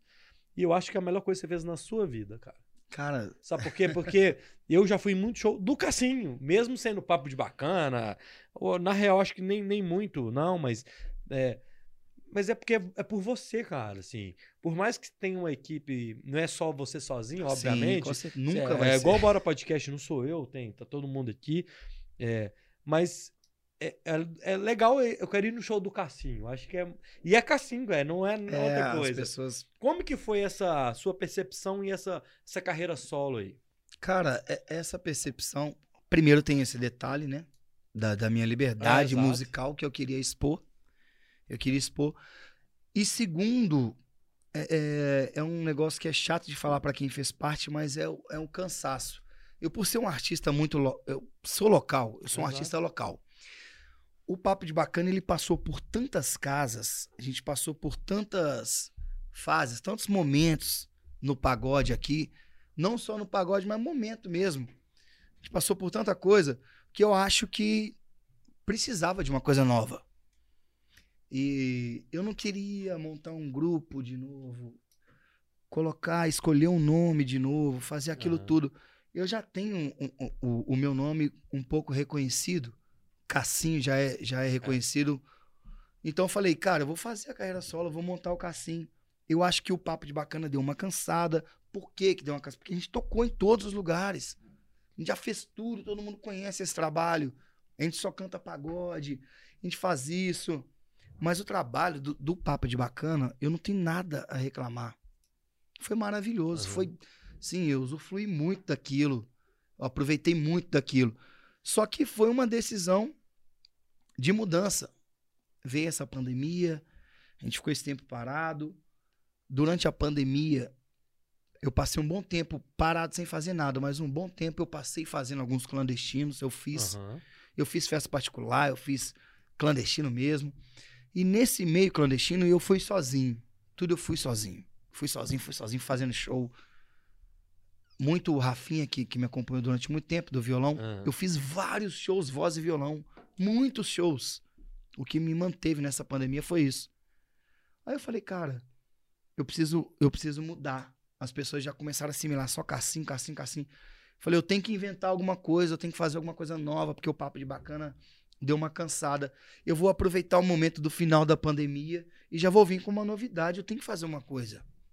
Eu achava que investir no papo de bacana, depois de 11 anos, não seria a melhor opção. Eu acho que seria uma opção, uma novidade. Entendi. Então foi isso. Então eu, eu chamei a galera do Papo de Bacana, conversei e falei, gente, tô pensando nessa, e nessa situação. É, e, e foi tudo muito tranquilo. Todos os integrantes do Papo de Bacana, a gente não tem nenhum problema. Os caras lá, cara, família. Foram família há muito tempo pra mim. Então é isso que sobrou da gente. Uma história maravilhosa. Família, sou amigo de todos até hoje. Só que eu precisava mudar. E eu acho que eu fiz o melhor, não só pra mim, eu fiz o melhor pra todo mundo. Com certeza. Eu fiz o melhor pra todos eles. Hoje eu vejo todos eles estão em, um- em uma banda, todos, não tem nenhum desempregado. Sempre, Tá todo todos mundo no ralando projeto, muito. é. Todo mundo feliz pra caramba. E eu acho que faltava isso em todo mundo. Hoje eu vejo, hoje eu vejo alguns integrantes fazendo coisa que eu cobrava aqui. Cobrava muito aqui. Eu cobrava alguma postura dos caras, alguma coisa. E hoje eu vejo eles fazendo em outra situação. E eu falo, foi bom pra ele, tá vendo? Aqui ele tava muito acomodado. São vários que estavam super acomodados aqui. Isso- a pandemia, velho, ela trouxe. O Bora Podcast só existe por causa da pandemia.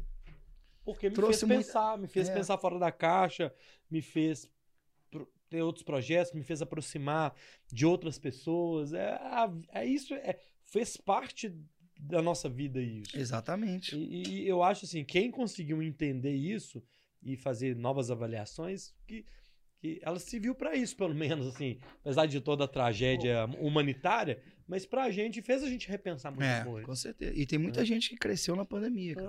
Ah, ah. Não, não no nosso meio, assim, artístico e tal. Muita gente cresceu. O seu meio, então, internet, podcast, essas coisas, assim, é, Ah. é grandioso hoje, porque a gente passou um- uma fase da nossa vida necessitando do conteúdo que vocês Exato. colocavam no ar pra gente, dentro de casa, assistindo isso. Então, é, foi, a, foi aonde eu me encontrei. Eu tive mais tempo pra mim, tive tempo pra pensar. Falei, cara, não é porque eu quero ser sozinho alguma coisa, não. Eu cheguei numa conclusão que a melhor opção pra mim hoje seria seguir uma Exato. carreira solo. E, pô, hoje eu tô tendo resultado fantástico. Eu tô tendo elogios, igual você falou Tá assim. doido. Cara, assim, sem isso, sem aquilo, eu acho que foi a melhor opção sua. Eu recebo isso muito no Aham. direct. Tem pessoas que vai no show e falam muito isso pra mim. Manda pra mim, cara, que show, que não sei o quê. Melhor escolha da sua vida. Eu não gosto de falar isso porque talvez soa mal pra quem estava comigo. É, é, até eu falo muito isso, por exemplo, a, a- escolha que eu tô tendo agora de ter esse projeto, eu pedi demissão do emprego, pedi tudo. Eu tô, não é, é, eu falo que é a melhor coisa que eu fiz na minha vida. Mas não é denegrindo o que eu fiz pro passado, não. É, Com certeza. foi muito bom lá e foi um aprendizado e tá tudo Isso. certo. E eu acho que todo mundo tem que pensar nisso, que é o melhor pra si, né, cara? Exatamente. O meu foi uma realização, na Uhum. verdade. Eu realizei lá no Papo de Bacana muita coisa. E hoje eu tô abrindo outras portas, novas portas, e tô mais realizado ainda, Que cara. doido. Eu com, com pouquíssimo tempo. Eu inaugurei o Cassim dia 7 de setembro e a gente fez agora quatro meses, dia 7 agora de janeiro. Aí. Tem quatro meses só de carreira. Cara, eu já fiz tanta coisa, já abri show grande, já fiz um Réveillon foda. E já- não, muita coisa já tá rolando. Cara, eu vou uma viagem minha. Eu acho que você acha que, que quando nessa, nessa fase do cassinho, você também tá se reinventando? Com certeza. Isso que eu acabei de falar. Isso é bem doido. Não significa que eu não poderia fazer isso no, no papo de bacana, pegar um violão, tocar um sertanejo no meio do nada. Mas reinventar é isso. É. Reinventar é trazer. Trazer as coisas que, que, que sempre ficou presa lá em você. Só que eu tenho mais liberdade hoje porque eu tô sozinho ali na frente. Hoje quem representa aquele trabalho é apenas o Cassinho. Antigamente, quando era um grupo, tinha mais integrantes na frente. Então isso é reinventar. Na verdade, eu já poderia ter reinventado atrás, mas eu, eu, eu não, não me sentia à vontade para isso. E hoje, na carreira solo, eu já me sinto muito à É. vontade. Reinventar é isso, é criar, buscar as coisas, fazer, criar coisas. E, e talvez tem coisa que você queria fazer há muito tempo atrás, que só agora que tá rolando. Ô, Cassinho, você compõe música também? Compõe. Como que é esse processo de composição? É, chega do nada, você, a- a- você escreve, você faz primeiro a melodia? É, O que, que você pensa? Como é que, como é, que é Cara, o seu processo de criação? Porque você é um cara bem composição- doido, você, assim, É. porque você é didático, é autodidata. O cara que é autodidata é um cara normal, não, cara. É, É, é, você é um cara especial, que eu quero dizer. É, Eu E eu tenho- tenho certeza que deve vir ideias na sua cabeça agora, sei lá. Ô, velho, eu tava conversando com aquele louco lá, veio uma ideia, entendeu? é isso. Eu é acho- justamente isso. Eu tenho mania de falar para as pessoas, por exemplo, tá? Vou, vou- citar um exemplo aqui. Hoje eu sou casado, que eu falei. Às vezes eu faço uma música, uma letra, que assusta a minha esposa. Ela fala, que isso e tal. Uhum. Falo, ele fala, ô Ingrid, isso aqui não tem nada a ver comigo. Tem muita gente, na verdade, a grande maioria acredita que a composição é a vida do cara. Não é. Não é aqui. Ele não tá relatando o que ele viveu. Não é o dia a dia dele, não. Não, é Não o é o dia a dia. dele. Eu tenho um negócio meu que uma frase me faz compor. Imagina. Uma frase. Se eu achar uma frase interessante, ela me faz compor. Se eu tiver uma melodia nananana na cabeça, eu busco uma letra para encaixar naquela melodia. Só que ao mesmo tempo eu não sou um compositor frequente.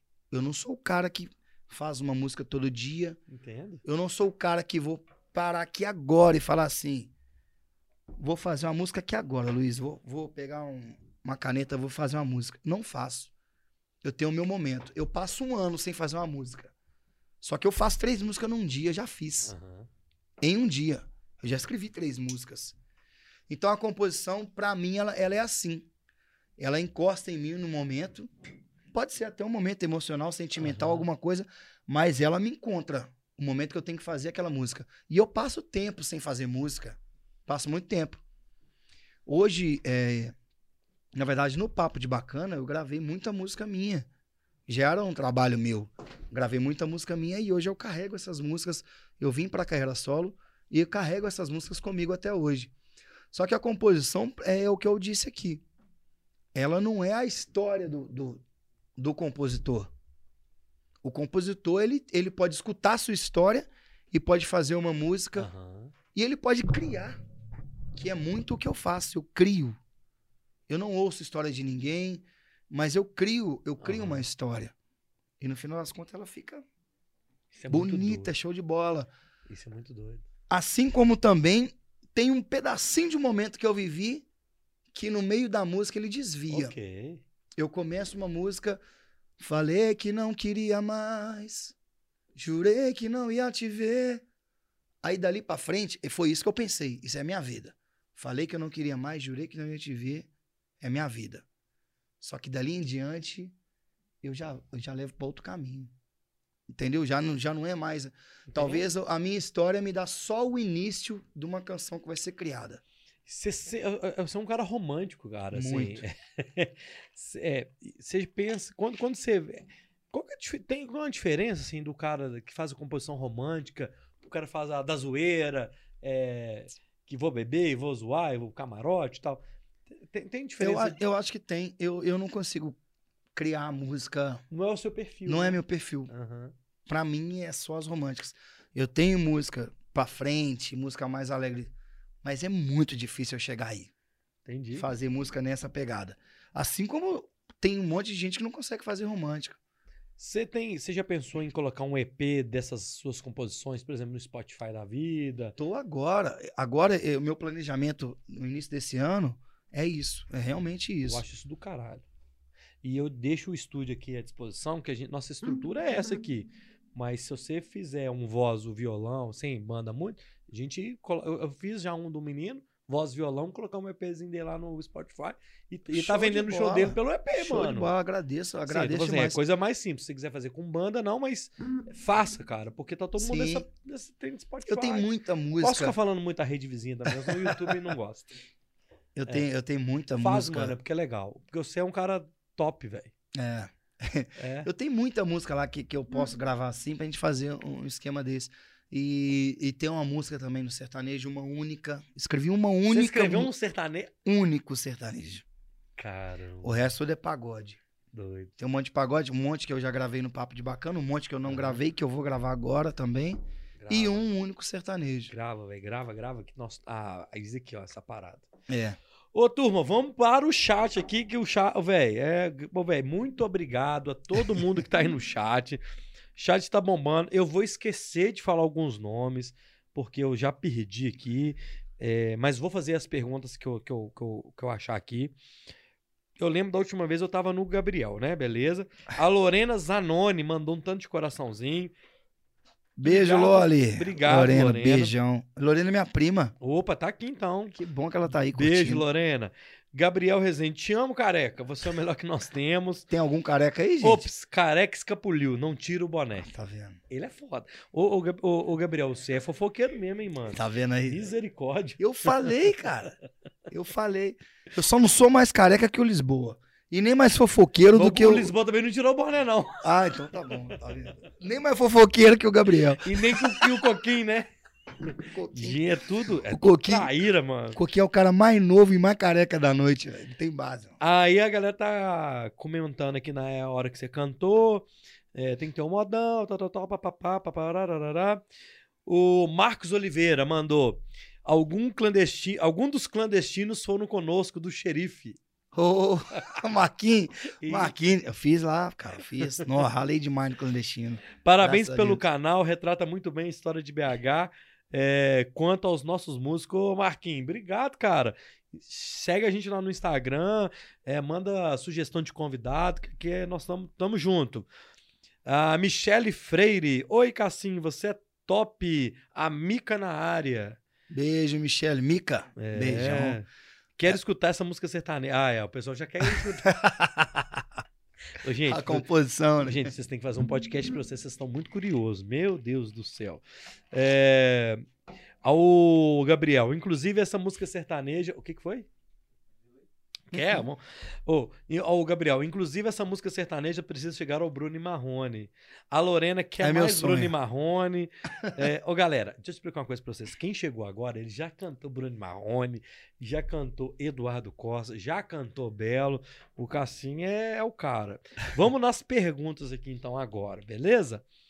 É, vamos ter, ter que achar, mano. Tal, tal, tal. Então, velho, gente, obrigado. Ajuda a gente, acha a o pergunta. Chat, o chat tá bombando, mano. Pô, que legal, cara. É.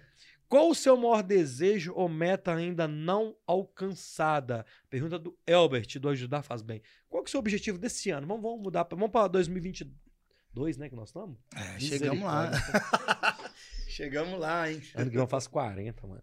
Aqui, qual que é o objetivo para 2022? Cara, é... Na verdade, eu vou falar uma coisa aqui que, que parece até. As pessoas até assustam, né? Todo mundo acredita que todo artista quer ser muito famoso, quer estourar, rodar, viajar o Brasil todo. É, eu já me sinto assim. Eu já me sinto um artista de sucesso. Eu sou bem sucedido. Uhum. Eu acredito que eu sou bem sucedido. Então eu não tenho tanto desejo assim. Eu falo, ah, cara, eu tenho que estourar. Eu conheci muitos artistas, eu conheci muitos, muitos produtores, empresários conhecer muita gente boa no mercado. O, o que eu queria mesmo é me manter. E, e, a minha maior dificuldade é me manter em Belo Horizonte, porque eu acho que é muito pequeno. Igual eu te falei que o, o Papo de Bacana chegou há 11 anos, uhum. e eu senti que a gente já bateu em todos os lados. É, esse é o meu medo. Tem uma data de validade, vamos dizer Tem assim. uma data de validade. Então, eu preciso progredir, né? Eu iria falar com ele que eu não tenho esse sonho de, de, de crescer, sair fora, espalhar o Brasil todo, mas eu preciso disso para poder me manter.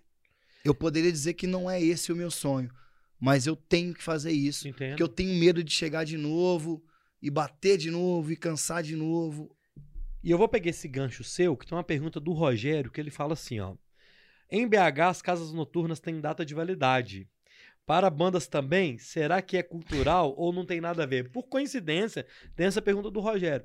A gente falou aqui, cara, nós dois, você é um cara da noite, eu sou um cara frequentador da noite. Eu vou falar com você que hoje eu vim mais de 50 casas, de 15 Fechando. anos de idade até hoje. Nos últimos 20 anos, vamos por aí. Nos últimos 20 anos, mais de 50 casas. Ou até mais, coisa que a gente nem, nem lembra. Então, existe a data de validade, não só da casa, como do artista. Tem isso existe. também? Existe. Isso é bem doido, Cassim. Existe. Se a gente não acompanhar o mercado, se a gente não uhum. mudar, é, é onde eu falo. A gente, o artista ele tem que ter a mente muito aberta. Ele tem que ter a mente muito aberta. E o artista do pagode, do meu segmento, pagode samba, infelizmente, ele não tem a mente tão aberta. Entendo. Entendeu? É, eu mesmo já fui um cara cabeça muito mais dura do que eu sou hoje. Hoje eu já aceito mais coisas do que eu aceitava antes, musicalmente falando, tá? Hoje eu, eu, canto no meu show algumas coisas que eu não cantaria no passado. Só que quem fez isso não se deu bem. Eu te falo que eu falei que são minhas duas referências maiores, que é o grupo Delirou e, e os Neguinhos. Eles são muito, eles eram muito pagodeiros. E eles ficaram só nessa, só nessa, só nessa, não abriu a mente e tal. E uma hora acaba, o SOS Brasil acabou, é. Entendeu? Chegou, chegou muitos artistas que acabaram por falta de, de, de por falta de expandir, de, de entrar na, na, praça novamente, de entrar no mercado, o que, está acontecendo. Hoje eu canto de tudo no meu show. Eu canto de tudo. Mas eu tava nesse caminho. Entendo. Ô, ô, ô Cassim, é, é, é uma viagem que a gente tá falando aqui, porque a sociedade é outra, mano. É o que a gente começou antes da live. É o TikTok, é o Kawaii, é a musiquinha. É, vou dar um exemplo: o piseiro do Nordeste, ou o forró lá do Pará. Que antigamente, se não fosse no Gugu, não fosse no Faustão, nós nunca ia ver. Hoje, velho, uhum. o cara bota uma música lá no Pará que estourou, amanhã tá no TikTok aqui, velho. Exatamente. E aí que tá. Aí é. que você me pergunta, o Cassé é compositor? Eu sou é. compositor, mas e aí, por que que não tem uma música foda? Não tem segredo esse Não. negócio. E- Esse negócio é esquisito demais. Um cara escreve nada com nada e dá muito certo. Eu vou lá e pego pauta, rimo uma situação aqui, faço chegar no ápice do assunto e não dá certo. Isso não tem segredo, não tem como. Eu conversei com no podcast, no Bora Podcast, no outro estúdio que a gente gravava com Alan e Alex. E eu perguntei para Alex, Alex, quais as músicas famosas que já passou na sua mão que você não gravou? Ele assim, cara, é aquela. Aí, aí se eu te pego, é isso não? Aí se eu te pego, passou na mão do Alex e aquela do. é, do Tinder. Te encontrei no Tinder. Jennifer. Passou vendo? na mão do Alan, do, do Alex. E ele falou assim, cara, não, não é nossa vibe. Olha que viagem, cara. Você vê, né? Não, não- é porque não tem regra hoje, né? Não tem regra, mas aí eu vou voltar, eu vou voltar com você na situação da mente aberta, que eu acabei de te falar. A Roberta mandou assim, ó. Tenho a impressão que as músicas que fazem sucesso hoje são sempre as mesmas, a mesma vibe. Falando sempre do mesmo assunto, de pegação, bebedeira. O Cassim tem essa impressão? Aí o cara fala assim, a vibe, por exemplo, você é um cara mais romântico. Uhum. Você pensa nisso? Tipo assim, pô, de repente, eu se eu fizesse um tem da bebedeira. Ah, hoje eu vou beber um uísque e vou beijar sua boca. Existe. Eu concordo com o que ela falou. Viagem, né? Só que ao mesmo tempo. até porque eu bebo. Até porque é uma música boa. Toma né? um uísque, toma É. um uísque. Ah, Mas eu, eu acho o seguinte: eu acho que é o tipo de música que estoura sim. Mas só que é momentâneo, é muito Ok. passageiro. Passageiro demais. Você vai lá, por favor, me diz quem é você que me liga toda noite. Para sempre. mais de 25 anos. Tá pra sempre. Eu sou do romântico ainda. Eu acabei de cantar aqui Mel, tua boca tem o mel que, que a novela voltou agora. Vai ficar pra sempre. E são várias músicas assim. Eu ainda eu sou ainda desse dessa dessa geração de, de, de composição, Aham. entendeu? Eu gosto mais disso. Só que eu posso sim fazer uma música dessa que ela falou bebedeira, curtição, não sei o quê, é o que se diz em modinha. Uhum. Só que a modinha passa muito rápido. Eu posso estourar com a modinha numa música, mas se manter na modinha é complicado, é mais Complica- difícil. é. Tem vários artistas que saem do circuito muito rápido. O funk, então, é um estalo de dedo. Hum. O funk é três meses. Se o cara não fizer outra modinha, ele já sumiu de novo. Que vem um atrás do outro. Então eu sou ainda esse pagodeiro raiz que, que, que gosta desse tipo de letra. Top. Me liga, me manda um telegrama. Quase 30 anos que isso toca e, e a galera joga a mão pra cima e canta fechando o olho. Tem galera- gente que não era nascido. E a galera que não sabe, não, não, não pegou a vibe da música ainda. né? Exatamente. Pegou depois. é. Olha só você depois. Pô, hoje é você quem tá sofrendo amor. Todo mundo sabe. Todo mundo É. sabe. Agora pergunta se todo mundo viveu essa época. Não, é Todo mundo faz essa música a época dele. muito doido isso. Faz da música a minha época. Pô, mas a música foi um sucesso lá quase 30 anos atrás, É. velho. Vamos lá, Rogério mandou. A live de hoje é para todos repensarem. Será que estamos no caminho certo? Isso é o que sonhamos? É, a ga- gente fazendo aí? a turma repensar. Muito bom. É, vamos lá, tal, tal, tal. Michele, a Lorena, a- o Elias, a Elias Beck. Abraços, Cassinho, Cara. sucesso. Elias Beck tá com a gente aqui. Quando eu tava falando de ser autodidata, É, de nunca ter estudado nada, eu ia mencionar esse cara. Elias. Elias Beck. Eu ia falar, a única coisa que eu estudei foi alguns meses, de- acho que nós não chegamos a um ano de canto, que é ele o professor de canto. Elias Beck. Professor Elias. Ele deu, ele deu aula pra mim, pro Ramon e pro Pedrinho. No, na real, naquela época ele deu a, a aula pra gente. Inclusive o que você me ensinou tá tudo errado, Elias. Eu tô aqui bebendo cerveja, bebendo uísque. Copo cheio Entendeu? de gelo. Tá Ar-condicionado não tá. Eu sei que você me ensinou de outra forma, mas tô fazendo errado aqui hoje. Mas foi o, o estudo que eu tive foi o canto com o Elias Beck. Que legal. E ele tá aqui com a gente. E mano. ele é sensacional, cara. Um cantor sensacional. Ô, Não é do Elias. nosso segmento, mas é um professor foda. Um abraço, Elias. Valeu pela sua participação aqui. Muito legal. Bom mesmo saber. É, A Michele. Raro momento que ele tira esse boné. Ah, o show do Cassim tá maravilhoso. Ana Luísa, canto. Ô, velho, a galera quer um pedacinho do sertanejo. Vamos fazer o seguinte: no final, A música que eu, com- que eu É, um pedacinho, um trechinho, no final. Quem, Ô, como é que tá a enquete? Perdeu o Não, não boné. fala não. Pera aí, não fala. Vamos fazer o seguinte. Vamos fazer o seguinte. Tá tendo uma enquete aí é, do boné do Cassim. Ou o Bora Podcast sorteia ou fica para o Bora Podcast. Participe aí. Vou dar, vou falar, na terceira resposta aqui, a gente finaliza a enquete, beleza? É, e aí eu acho que eu já tô perdendo, mas tudo bem. É, a Michelle pergunta: você pensa em gravar algum DVD esse ano? Penso, com certeza. Na verdade, vai acontecer. Esse Aí, ano vai acontecer. boa. Vai acontecer. Eu tenho, eu tenho uns propósitos, né? Que antes de a gente começar aqui o nosso bate-papo, antes de entrar no ar, eu já estava conversando com o Luiz. É. Eu tenho uma, uma dificuldade imensa de, de gerar conteúdos na internet. Eu tinha, que é, é, como eu tenho falado, abrir a mente hoje, isso é o mais importante. Então, vai acontecer muita coisa na internet esse ano, do Cassinho Opa! que eu acho que é um, um- um erro muito grande que aconteceu no Papo de Bacana, que a gente não gerava tantos conteúdos. Eu acho que a internet nossa era muito fraca. O Cassinho ainda vem no mesmo posicionamento de estar muito fraco, apesar de eu estar movimentando muito o Instagram do Cassinho, que é um Instagram novo e está dando muito resultado Ótimo. Ainda continua muito fraco porque a rede social ela, ela é muito expandida, tem, tem vários tem várias plataformas e eu tô usando só o Instagram hoje.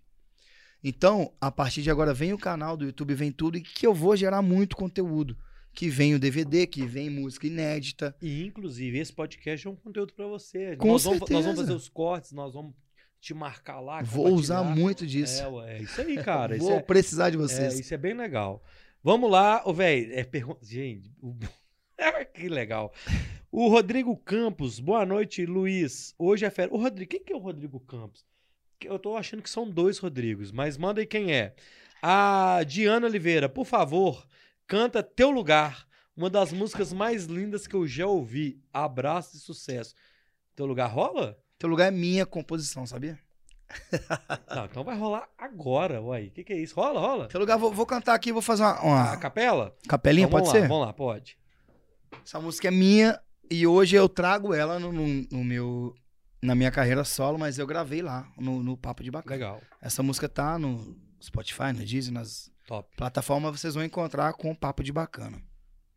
A música é, é Você pode não acreditar, mas um dia vai se convencer que o meu coração é o teu lugar, que o meu coração é o teu lugar.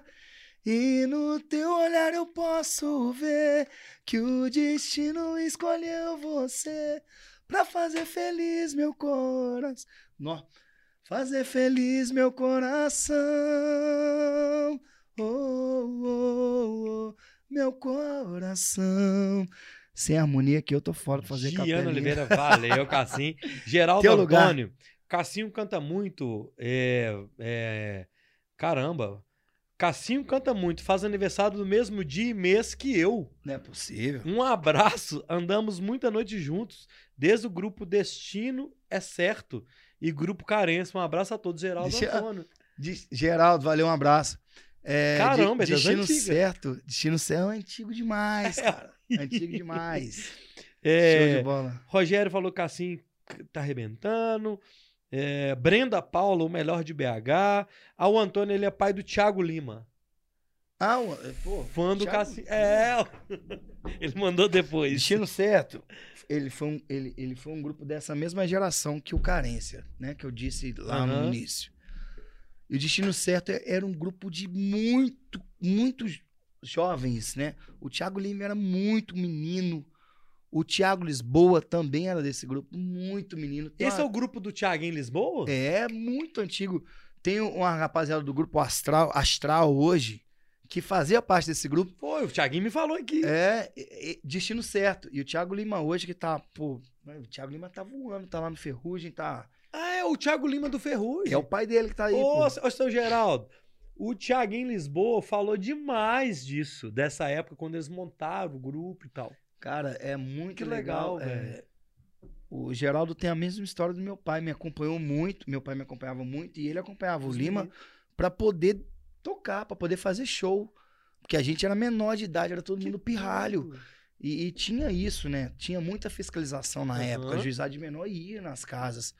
A gente já passou por situações constrangedoras de, de sair correndo pra Aham. esconder por, por ser menor de idade e estar em alguns lugares, querendo ou não, trabalhando. Cara, eu quero trazer o Thiago Lima aqui, velho. Traz ele aqui, pô. É, é, ele Ele é- tá- não deve estar morando aqui, ou da tá- a agenda do Ferrugem, mas eu, se você puder mandar, ou o seu Geraldo, até o Thiaguinho, enfim. Aí pegar uma agenda que ele tiver aqui em BH, Isso. trazer ele ele. vem muito pra cá, ele vem. Que doido, cara. Eu não sei como tá também o Ferrugem com, com essa volta de É. shows agora, se ele tá. Que legal, Muito porque o. Thiaguinho falou muito bem dele também, falou desse, dessa, dessa época do grupo e tal. É, é o destino doido. certo, cara. Hã? Eram só, era só menino nesse grupo, era só menino nesse grupo. Eu acho que o mais velho tinha Que 16, doido. era 13, 14, era só menino. Ô, como é que tá a enquete? Finaliza a enquete, vamos finalizar a enquete aqui agora. Quem votou, vo- eu perdi, né? Pelo que eu percebi. Eu não votei, não. Caralho. 82% do voto, dos votos é para. Sortear o boné. Perdi o boné. Vamos, a verdade é essa. A verdade é essa. A, a enquete foi finalizada aí. Sim, sortear o boné. 83. É, mas você, você, você fez sacanagem comigo aí. Olha como é que ele fez a enquete. Sorteio o boné, sim ou não? Você não colocou do jeito que eu falei. Então é o seguinte, cara, eu não sei como é que nós vamos fazer. Nós temos uma galera boa online. Eu quero fazer o seguinte. É, quem mandar aí primeiro no chat qual foi é, o primeiro convidado do Bora Podcast? Quem foi o primeiro convidado do Bora Podcast? Aí, Quem escrever no chat e eu ler aqui vai ganhar o boné do Cassim. Então é isso. Eu não sei que tem um aí delay. você pegou na. É, quem for o primeiro, vai fazer a pesquisa lá e volta. Manda assim, ó. Mandar o nome do primeiro convidado, ganhou o boné. Não, eu não posso. então, Pega vamos lá. pra Pega aqui, pega o pessoal aqui, tá aqui. patrocinando. Não, inclusive, nós vamos falar do Bernardo. agora. Ei, chefão, Já manda ganhou. mais. Não, o Rob- Rob- já ganhou, já ganhou. Já mandou aí, nego? Tira e queda. Enquete finalizada, já ganhou. Roberta Andrade Deixa- respondeu. Quem foi o primeiro convidado? Pra eu, pra eu ficar sabendo também. Marcos Vinili Foi foi, o primeiro? Eu tô achando que tá gelando. Tá gelado, hein? Que cervejinha boa. Marcos Vinili, parceiraço. Que cara bom de composição, viu? Ali tem música. Ali é compositor. Ali é, o- é é o estilo do compositor que eu disse que eu não sou. Ali ele pega música encomendada. É. Ele pega música encomendada. Ah, eu quero que você fale do Bora Podcast. Ele vai falar tudo do Bora Pod- Podcast, do, do conteúdo, dos convidados. Ele, aquilo ali sabe fazer Vou te música. contar o caso, mano. Quando eu inventei de fazer o Bora Podcast, a gente. Você pegou meu abridor, viado? Você que pegou, pôs pra lá. Como é que você abriu? Na mão? Você abriu pra. Tá vendo? É por isso que eu não Nossa, tô bebo. bêbado já, mano. Por isso que eu não bebo, pra não ficar dando uma nota Até assim que ao vivo. enfim entrei a Flávia. Eu tô ficando doido já. O Marcos Vinicius foi o seguinte, cara. Nós, nós inventamos de fazer o Bora Podcast. Eu falei assim, cara, eu quero começar com música, com artista, velho. Sim. E aí eu trabalhava por um vereador e ele era amigo do Marquinho. E eu já tinha ido em resenha com o Marquinho e tal. Eu sabia que ele era meio doido. Então, É assim, ah, muito Vou doido, trazer né, esse maluco não? aqui, mano. E o Marquinhos, mano, no primeiro Bora Podcast, ele saiu da entrevista pra me fazer xixi sem me avisar. Eu nervoso pra caralho. Só levantou assim, Tipo assim, peraí que eu tô indo ali. Eu olhei assim pra ele, você tá indo onde, velho? Se você sair agora, eu vou aqui no chat, eu troco ideia, beleza. Agora, no primeiro, velho, no primeiro, Aí, nós pô. matamos o milionário, o milionário é rico. No- ele saiu pra ir no banho, foi uma várzea. Mas foi sensacional, sacou? Então, Ih, Roberta Andrade ganhou o boné do Cassinho. Que eu, eu mando um pra mim, velho. Nós vamos te presentear, meu amigo. A É, gente... Me arruma um, me Não arruma vamos um. te abandonar nessa, Eu não. adoro um, um boné. Então, valeu, obrigado pelo presente. E agora nós vamos caminhando aí pro final, beleza, Cassinho? Pra gente também liberar vocês aí. É, Simone Aparecida, manda um abraço pra Simone de Vespasiano. Simone, um beijo, minha querida. Obrigado por estar aqui dando audiência pra gente, curtindo esse bate-papo legal. Obrigado, Vespasiano, Simone. um beijo pra todo mundo. A aí. Brenda Paula, Maria tá falando aqui que você canta muito, faz as melhores festas. Maria, minha sobrinha. Beijo. Ma- Maria, você tá me ouvindo aí? Não dorme agora, não. Espero o titi acabar aqui e depois você vai dormir. Essa menina, eu vou falar com você. Que menina espoleta. Tá, aí tá acompanhando, mano. Ela deve ser melhor que eu aqui pra resenhar. Aí, Você não sabe o tanto que fala, não. É mesmo? Nossa. Espoletinha. Flávia Keila, até que enfim entrei. Ô, Flávia, bem-vinda. É, tem que ter um pagode desse aqui em Portugal. Ela tá lá em Portugal. Ô, vontade de ir pra aí, minha filha. Não fala, não. Canta um belo. Ai, não, gente, tem jeito. Nós vamos finalizar daqui a pouco com um trecho do sertanejo e um trecho de uma música, sei lá, nós vamos inventar um trem diferente. Já que eles cantou o sertanejo, vamos pedir um rock, sei lá que eu. É, então fiquei doido já. Cassim, você está no melhor lugar de BH. Valeu, Rogério. É, Boa. A Roberta que pediu o Raul, mano. Ô, Raul. Vai, vai rolar um Raul. Ela Ela vamos fazer, não dá nada, não. Ok, assim, então vamos lá, é, indo mais pro final, assim, é, o que que você pensa, assim, eu- você falou do- que o público hoje é um pouco diferente. Uhum. Eu queria que você falasse assim, cara, o público de 2022 pro público de 2005, que, qual que é a maior diferença que você sente dessa turma, cara? A diferença é essa. é, não existe tanta igualdade, é, é, não existe tanta diferença mais entre o artista e o público. Tá, Hoje, está muito igual. O público ele, ele, não, ele não te idolatra mais. Né? A verdade é essa. É, tem uma parte boa nisso e tem a parte negativa nisso. Né? Tem os dois lados da moeda. aham, É, que era muito gostoso. O artista, o artista ele se sente muito privilegiado quando tem aquele aquele calor do público vindo para ele, aquela recepção diferenciada. Existe ainda, mas existe muito pouco. Existe muito pouco. Só que hoje qualquer deslize que o artista dá, ele é um alvo, ele é muito atacado. Então é, é- é- são essas coisas que não não nos dif- diferen- diferenciam do público, entendeu? A Entendi. gente tem que ser muito igual a todo mundo. A gente tem que ficar nos mesmos lugares. Hoje o público ele ele ele te avalia muito pela questão financeira. Tipo, se ele achar que você é mais que ele porque você é cantor, ele entra com a pauta, mas eu pô, eu tô, tem dinheiro, entendi. um exemplo, sabe? Eles não respeitam a posição, assim. Artista é que faz arte, não é o que tem no seu bolso, não é aquilo. É pelo que você faz, pelo que você produz. Né? Então, hoje é muito difícil administrar público. A verdade hoje é essa. Entendi. É muito difícil administrar público. Antigamente, você dava um espaço para ele no camarim, um abraço com uma foto, o público ia para casa realizado É, muito feliz. Hoje isso não- já não é Entendi. mais.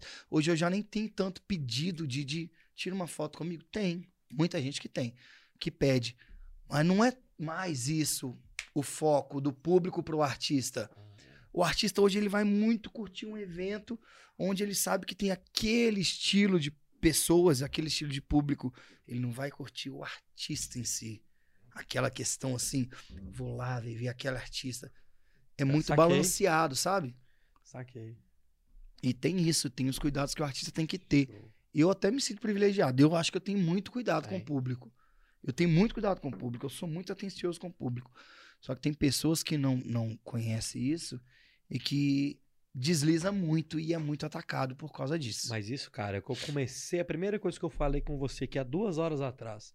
Você, você é esse cara. É. Sacou, velho? Você é esse cara, não é o que tá sentado nessa cadeira, não é o que tá no palco. Você é o Cassim, velho. Você é desse jeito. Isso Você aí. é simpático. Você tá sempre com sorrisos e tal. Eu acho até que você já deve ter. Em algum... Acho, não, tenho certeza. Você subiu no palco um dia que você não tá legal, que é normal. Fato. Só que você faz o seu muito bem feito, cara. Fato, foto. É, é. E eu perdi a minha avó numa abertura de show da Alcione, cara. Eu fui fazer um show com a Alcione. E a Alcione me viu dentro do camarim, sentado numa cadeira que eu recebi a notícia. Isso faz muitos anos. E ela, eu sentado, ela me encostou assim no corpo dela. Ô, meu filho, ela, ela sentiu que tinha alguma coisa. Aham. Conversou comigo assim. E eu fiz um show no dia. É, é, é, são coisas naturais da vida do ser humano. Exato. É onde some a parte artista, onde some a parte eu sou empresário, eu sou isso, eu sou aquilo, aonde vem a, a única parte, eu sou ser humano. Isso que você está vivendo aqui agora, qualquer um vai viver, qualquer um pode viver. É. Então isso aí acontece com todos. Ô, galera, nós vamos chegar aqui no final. Daqui a pouco tem as últimas perguntas. Eu volto pro chat. O, o, solta a logo aí, meu jovem. Deixa as logos rodando aí dos nossos. Ah, chegou coisa da, da Simone. Nós vamos voltar pro chat aqui. Tá rolando as logos nossos patrocinadores. O Bora Podcast é um oferecimento do Voiqui. Quer comprar passagem aérea barata, é, hotelaria e aluguel de automóveis, Cassim? Manda um e-mail para contato arroba voiaqui.com.br contato arroba voiaqui.com.br manda lá pro Rogério sua cotação de horário de ida de volta do voo que o Rogério tem as melhores condições e preços mais do que os sites aí que eu não posso citar o nome senão o YouTube me derruba. Mas é melhor do que o site. Então e outra coisa deixa eu explicar uma coisa para vocês você viajou comprou a passagem no site, deu um problema, você vai ligar para quem? Você vai ligar no 0800 para conversar com o robô? Então o Rogério é um agente de viagens. É, então liga para ele lá, manda um e-mail, é, contato@voiaqui.com.br, mandar um e-mail para a galera da Itaus, arroba Itaus, bota no chat aí o arroba da Itaus. Quer comprar camisa, boné, chinelo, é, moda praia, moda. O que tá na moda hoje, a galera da Itaus. É, eu não tô usando Itaus porque a, eu usei minhas camisas todas. Tá vendo? Culpa minha. E os bonés eu presenteei, os convidados, que eu sou doido. Então, Itaus, é, eles me, me perdoem aí, mas eles entendem que eu, é para divulgar meme, pronto. E pra galera que tá aqui, ó, patrocinando a gente aqui com a nossa Krug German Pils. Cerveja puro malte clara, 52%, dá pra ficar meio Ô, chapado. gente, essa cerveja é mais forte que as outras, só pra Essa- contar pra vocês, viu? Arroba, arroba, Estação Krug Beer. Os melhores eventos de BH estão lá na Estação Krug Beer, do nosso amigo Bernardo. Então, arroba Estação Krug Beer. Se você ainda não segue, siga eles lá e fique ligado na agenda de eventos lá do restaurante. É, top de linha. Galera lá da Krug Beer também, valeu. E vamos lá, ô, ô, ô Cassim, eu sempre faço esse momento Ma Marília Gabriela e tal, assim, que é. Que va- vale a pena a gente ser um pouco do- O que, que te indigna? Assim, pô, isso daqui me indigna, cara. O- eu até falei desse assunto aqui, o preconceito na música, a divisão me indigna. Né? Se tratando do nosso Aham. assunto na música, e é, eu acho que é isso, as barreiras. Essas barreiras, né? É. E o que te deixa feliz? O que, que deixa o Cassim feliz? O público, o reconhecimento. Reconhecimento é o que me deixa feliz. Eu acho que o artista trabalha para ser reconhecido. O resto todo é consequência. Dinheiro é consequência, fama. O, o reconhecimento, a pessoa chegar, igual tem pessoas, Cassinho é isso, Cassinho é aquilo. O reconhecimento do seu trabalho, porque a gente faz muito para ser reconhecido. Não é o sucesso, não é a fama. Entendo. Ser reconhecido é o que você faz. A pessoa simplesmente entender o que você faz, elogiar aquilo que você faz. Você não precisa ser o, o maior sucesso do Brasil. É só reconhecer aquilo.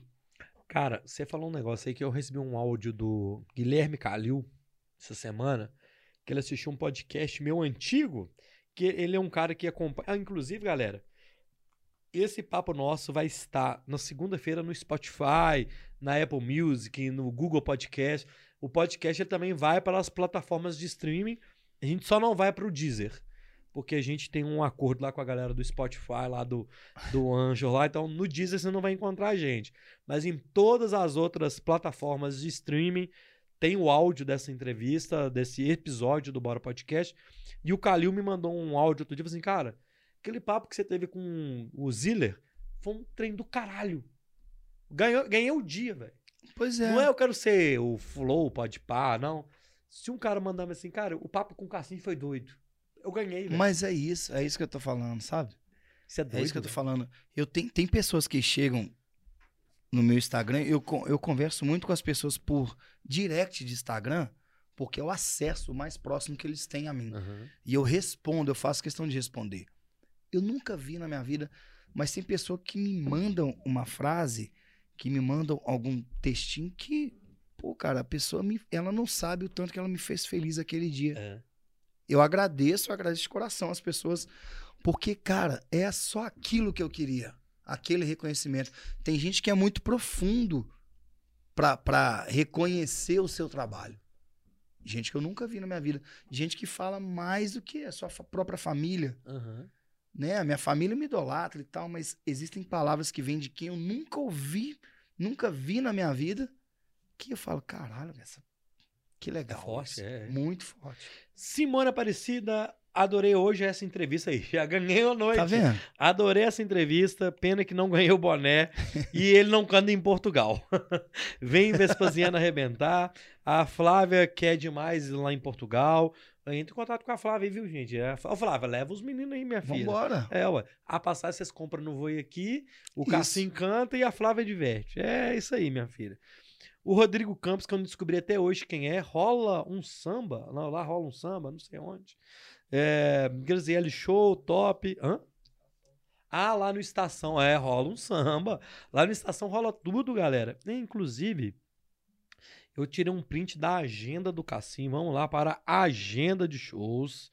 Boa. É, nós temos que fazer o mexer aqui, meu filho. É, vamos... E eu não tenho essa que achar aqui. Pera aí que eu acho. Vamos lá. É, capturas de tela, não é isso? Agenda do Cassim. Aqui, galera, o seguinte. Na descrição do vídeo tá o Instagram do Cassim. Tá o endereço do link do canal dele aqui no YouTube. Então, inscreva-se no YouTube do Cassim. Dá essa moral pra gente Vai lá. lá. Tá ainda com o nome da banda antiga, mas nós vamos mudar isso aqui hoje. é, ué. É, mas vai lá no Instagram dele. A galera que é do Cassim, que tá aqui na live, vai lá no Insta do Bora Podcast, arroba Bora Podcast. Inscreva-se lá. É, siga a gente lá. Quem comentou aí já tá inscrito, que só comenta quem tá inscrito. Nós somos É isso. E a agenda do Cassim. Hoje, Bora Podcast, que tá acontecendo. É, amanhã, sexta-feira, Pagode do Terraço, que tá voltando, Muito você vai cara. falar. Verdade. Sábado, dia 15, Nostro Bar Pampulha e participação. É a participação, né? Nostro Bar Pampulha. Nosso bar é um show e a participação é no nosso bar. Ai, É mesmo, porque é nomes mano. parecidos, Ai, viu? né? Tá vendo? Tá vendo? Sábado, Nostro Bar Pampulha, show completo do Cassim e participação no nosso Bar Pampulha. É Ele vai isso. pegar o carro e vai lá fazer uma participação umas 200 músicas. e no domingo, Prainha 031 e Meu Quintal dos queridos lá, que eu esqueci o nome da gente boa que esse menino lá. Rodrigão. Rodrigão, Rodrigão. Malvá. Gente boa, só foi ruim dia que o Galo foi eliminado pelo Palmeiras, eu vi lá.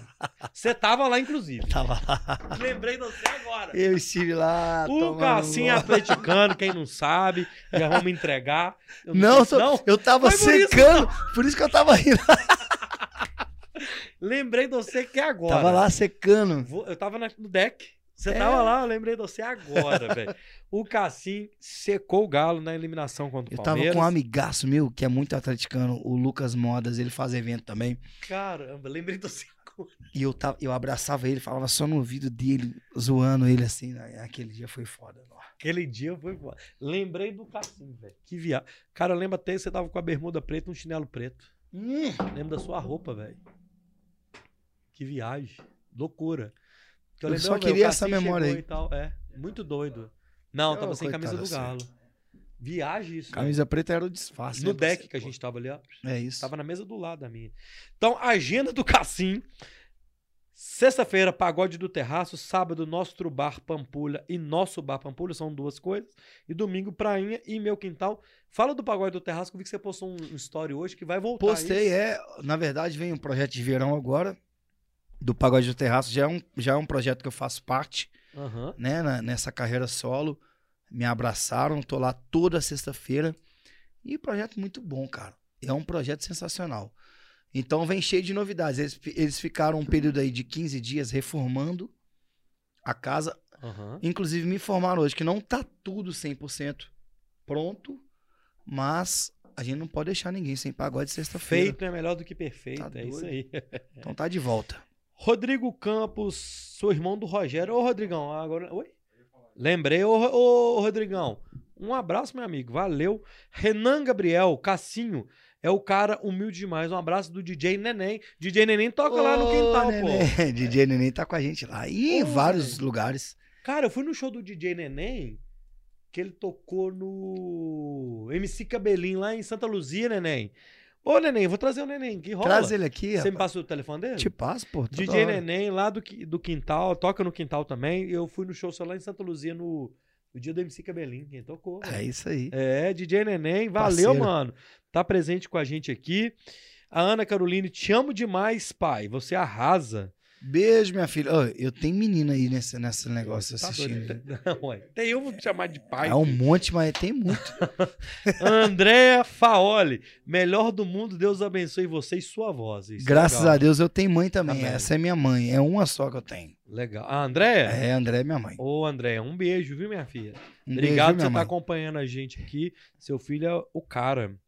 É, melhor pra sempre, tal, tal, tal. Valeu, Luiz. Ah, ô, galera, quem não falei o nome, eu já, já tô esquecendo. Ô, Cassim, eu quero, sim, cara, finalizando o nosso podcast de hoje, te agradecendo, cara, pela sua simpatia. Muito antes de existir Bora Podcast, eu te acompanho há 15, 20 anos mesmo, assim, de verdade.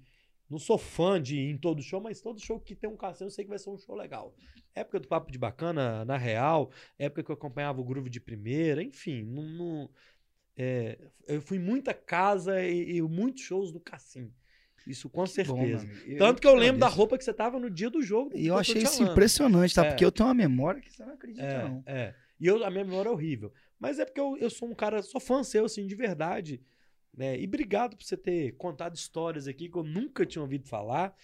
É, contado histórias realmente é, que você não é de falar e tudo. Você é um cara bem reservado. Apesar de ser um homem público, você é um cara reservado, você tem a, Sim. na sua. Obrigado, cara. É, conta com o Bora Podcast. É, e deixa um recado final pra galera que tá assistindo assim. A casa é sua, mano. Pô, meu, eu que te agradeço muito, Luiz. Agradeço demais esse espaço aqui, que é muito importante. Até porque hoje, pra mim, eu vivendo essa carreira solo é uma novidade na minha vida. Por mais experiência que a gente tem, né? São, são 20 anos hoje de carreira, mas todo, todo momento é uma novidade. Hoje eu vivo carreira solo, pra mim é uma novidade. E você tá abraçando aqui, tá me trazendo, tá podendo contar um pouco da minha história. Te agradeço muito. E, e peço todo mundo aqui para poder acompanhar a gente. Me acompanha lá.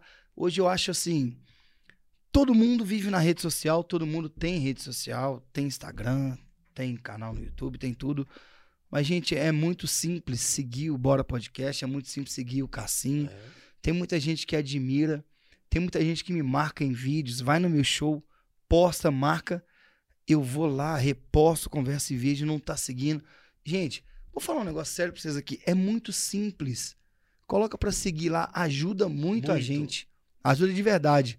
É, eu, como disse, eu não sou tão ligado na internet, eu não sou tão ligado nas redes sociais, mas o resultado eu sei que é grandioso, eu sei que ajuda muito. Então, quem puder seguir lá, gente, arroba Oficial é, o- é o, o meu Instagram hoje.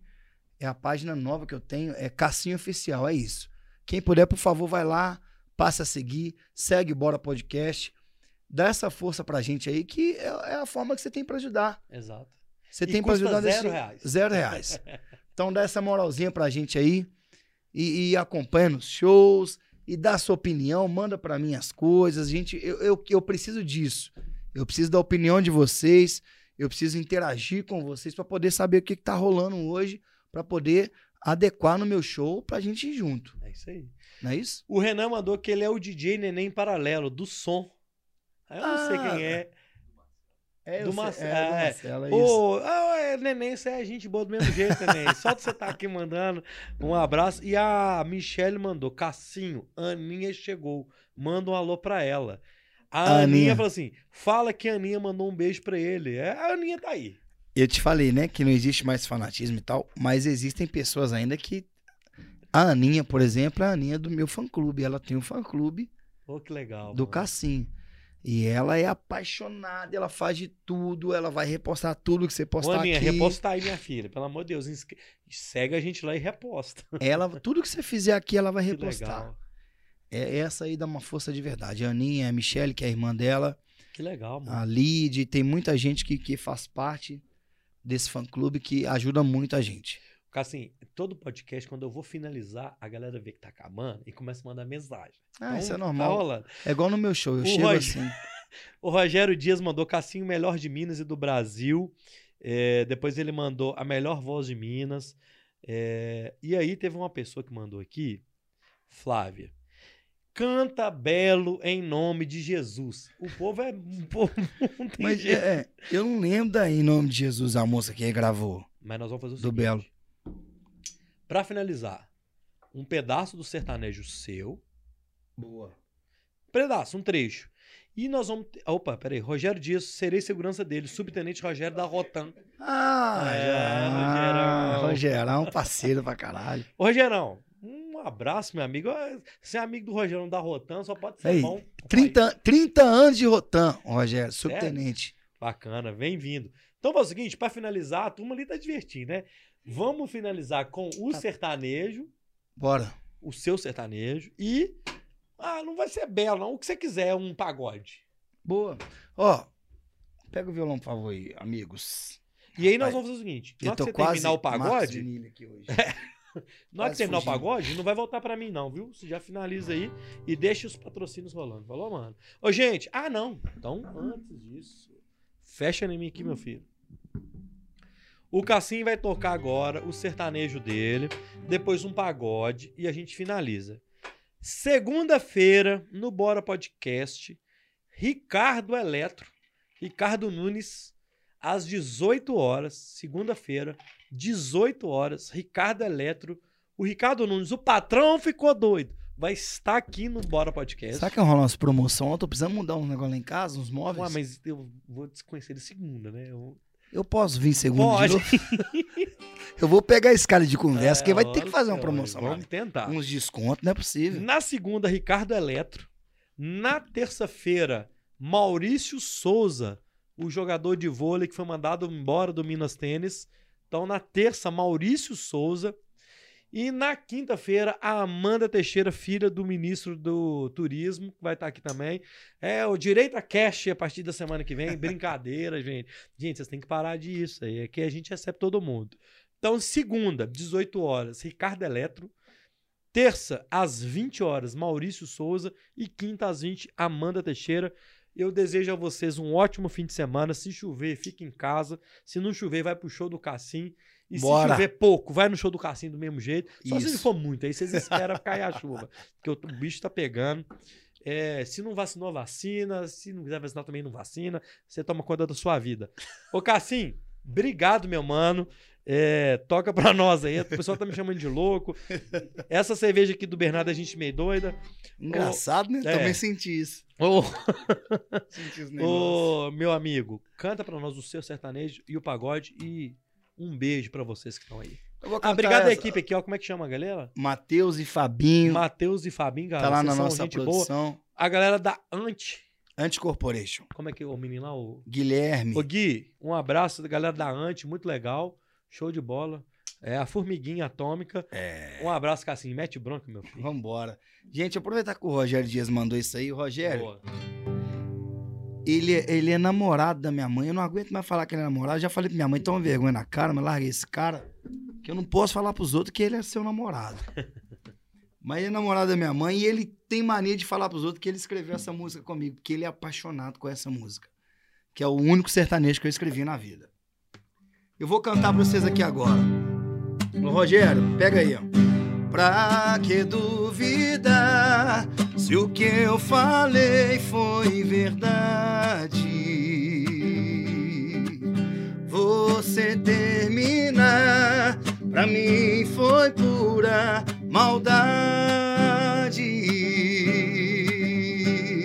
Eu não entrei na sua vida pra fazer você sofrer. E não quero fazer coisas pra depois me arrepender. Já passei por essa fase de brincar na relação. Mas você não me deu ouvido, nem tentou me entender. Me xingando, me humilhando, desprezando o meu querer. Pode ser que sua escolha seja a melhor opção. Quando você for embora, por favor, bota a porta e deixa a aliança no chão. Eu não quero deixar essa marca no meu coração. De te ver indo embora e ficando sozinho de novo. E não precisa voltar. Se acaso a duas esquinas se arrepender, eu não quero daqui a um ano chorar por você. Se não me ama hoje, não pode me amar amanhã. Se não me ama hoje, não pode me amar amanhã. Se não me ama hoje, não pode me amar amanhã. O nome da Caralho, música é. Aliança. Muito bom, mano. E agora finaliza com um uma pagodeira pra turma aí. O Cassim é um cantor de pagode e vai cantar o primeiro pagode no fim do negócio. Depois É de ter cantado um monte de sertanejo. o boné. Aí já deu certo. Roberto, é seu. Fecha, fecha pra nós então, mano. Vou cantar aqui. Vou cantar uma música minha, né? Vou dar esse mole. Claro, óbvio. Essa música também é muito cantada nos shows. Você só não pode duvidar do amor que eu tenho pra te dar. Você sempre chora, diz que vai embora. Eu nem ligo, a raiva vai passar. Amanhã eu sei que vai voltar. E arrependida por brigar. Fala que me ama, deita na minha cama.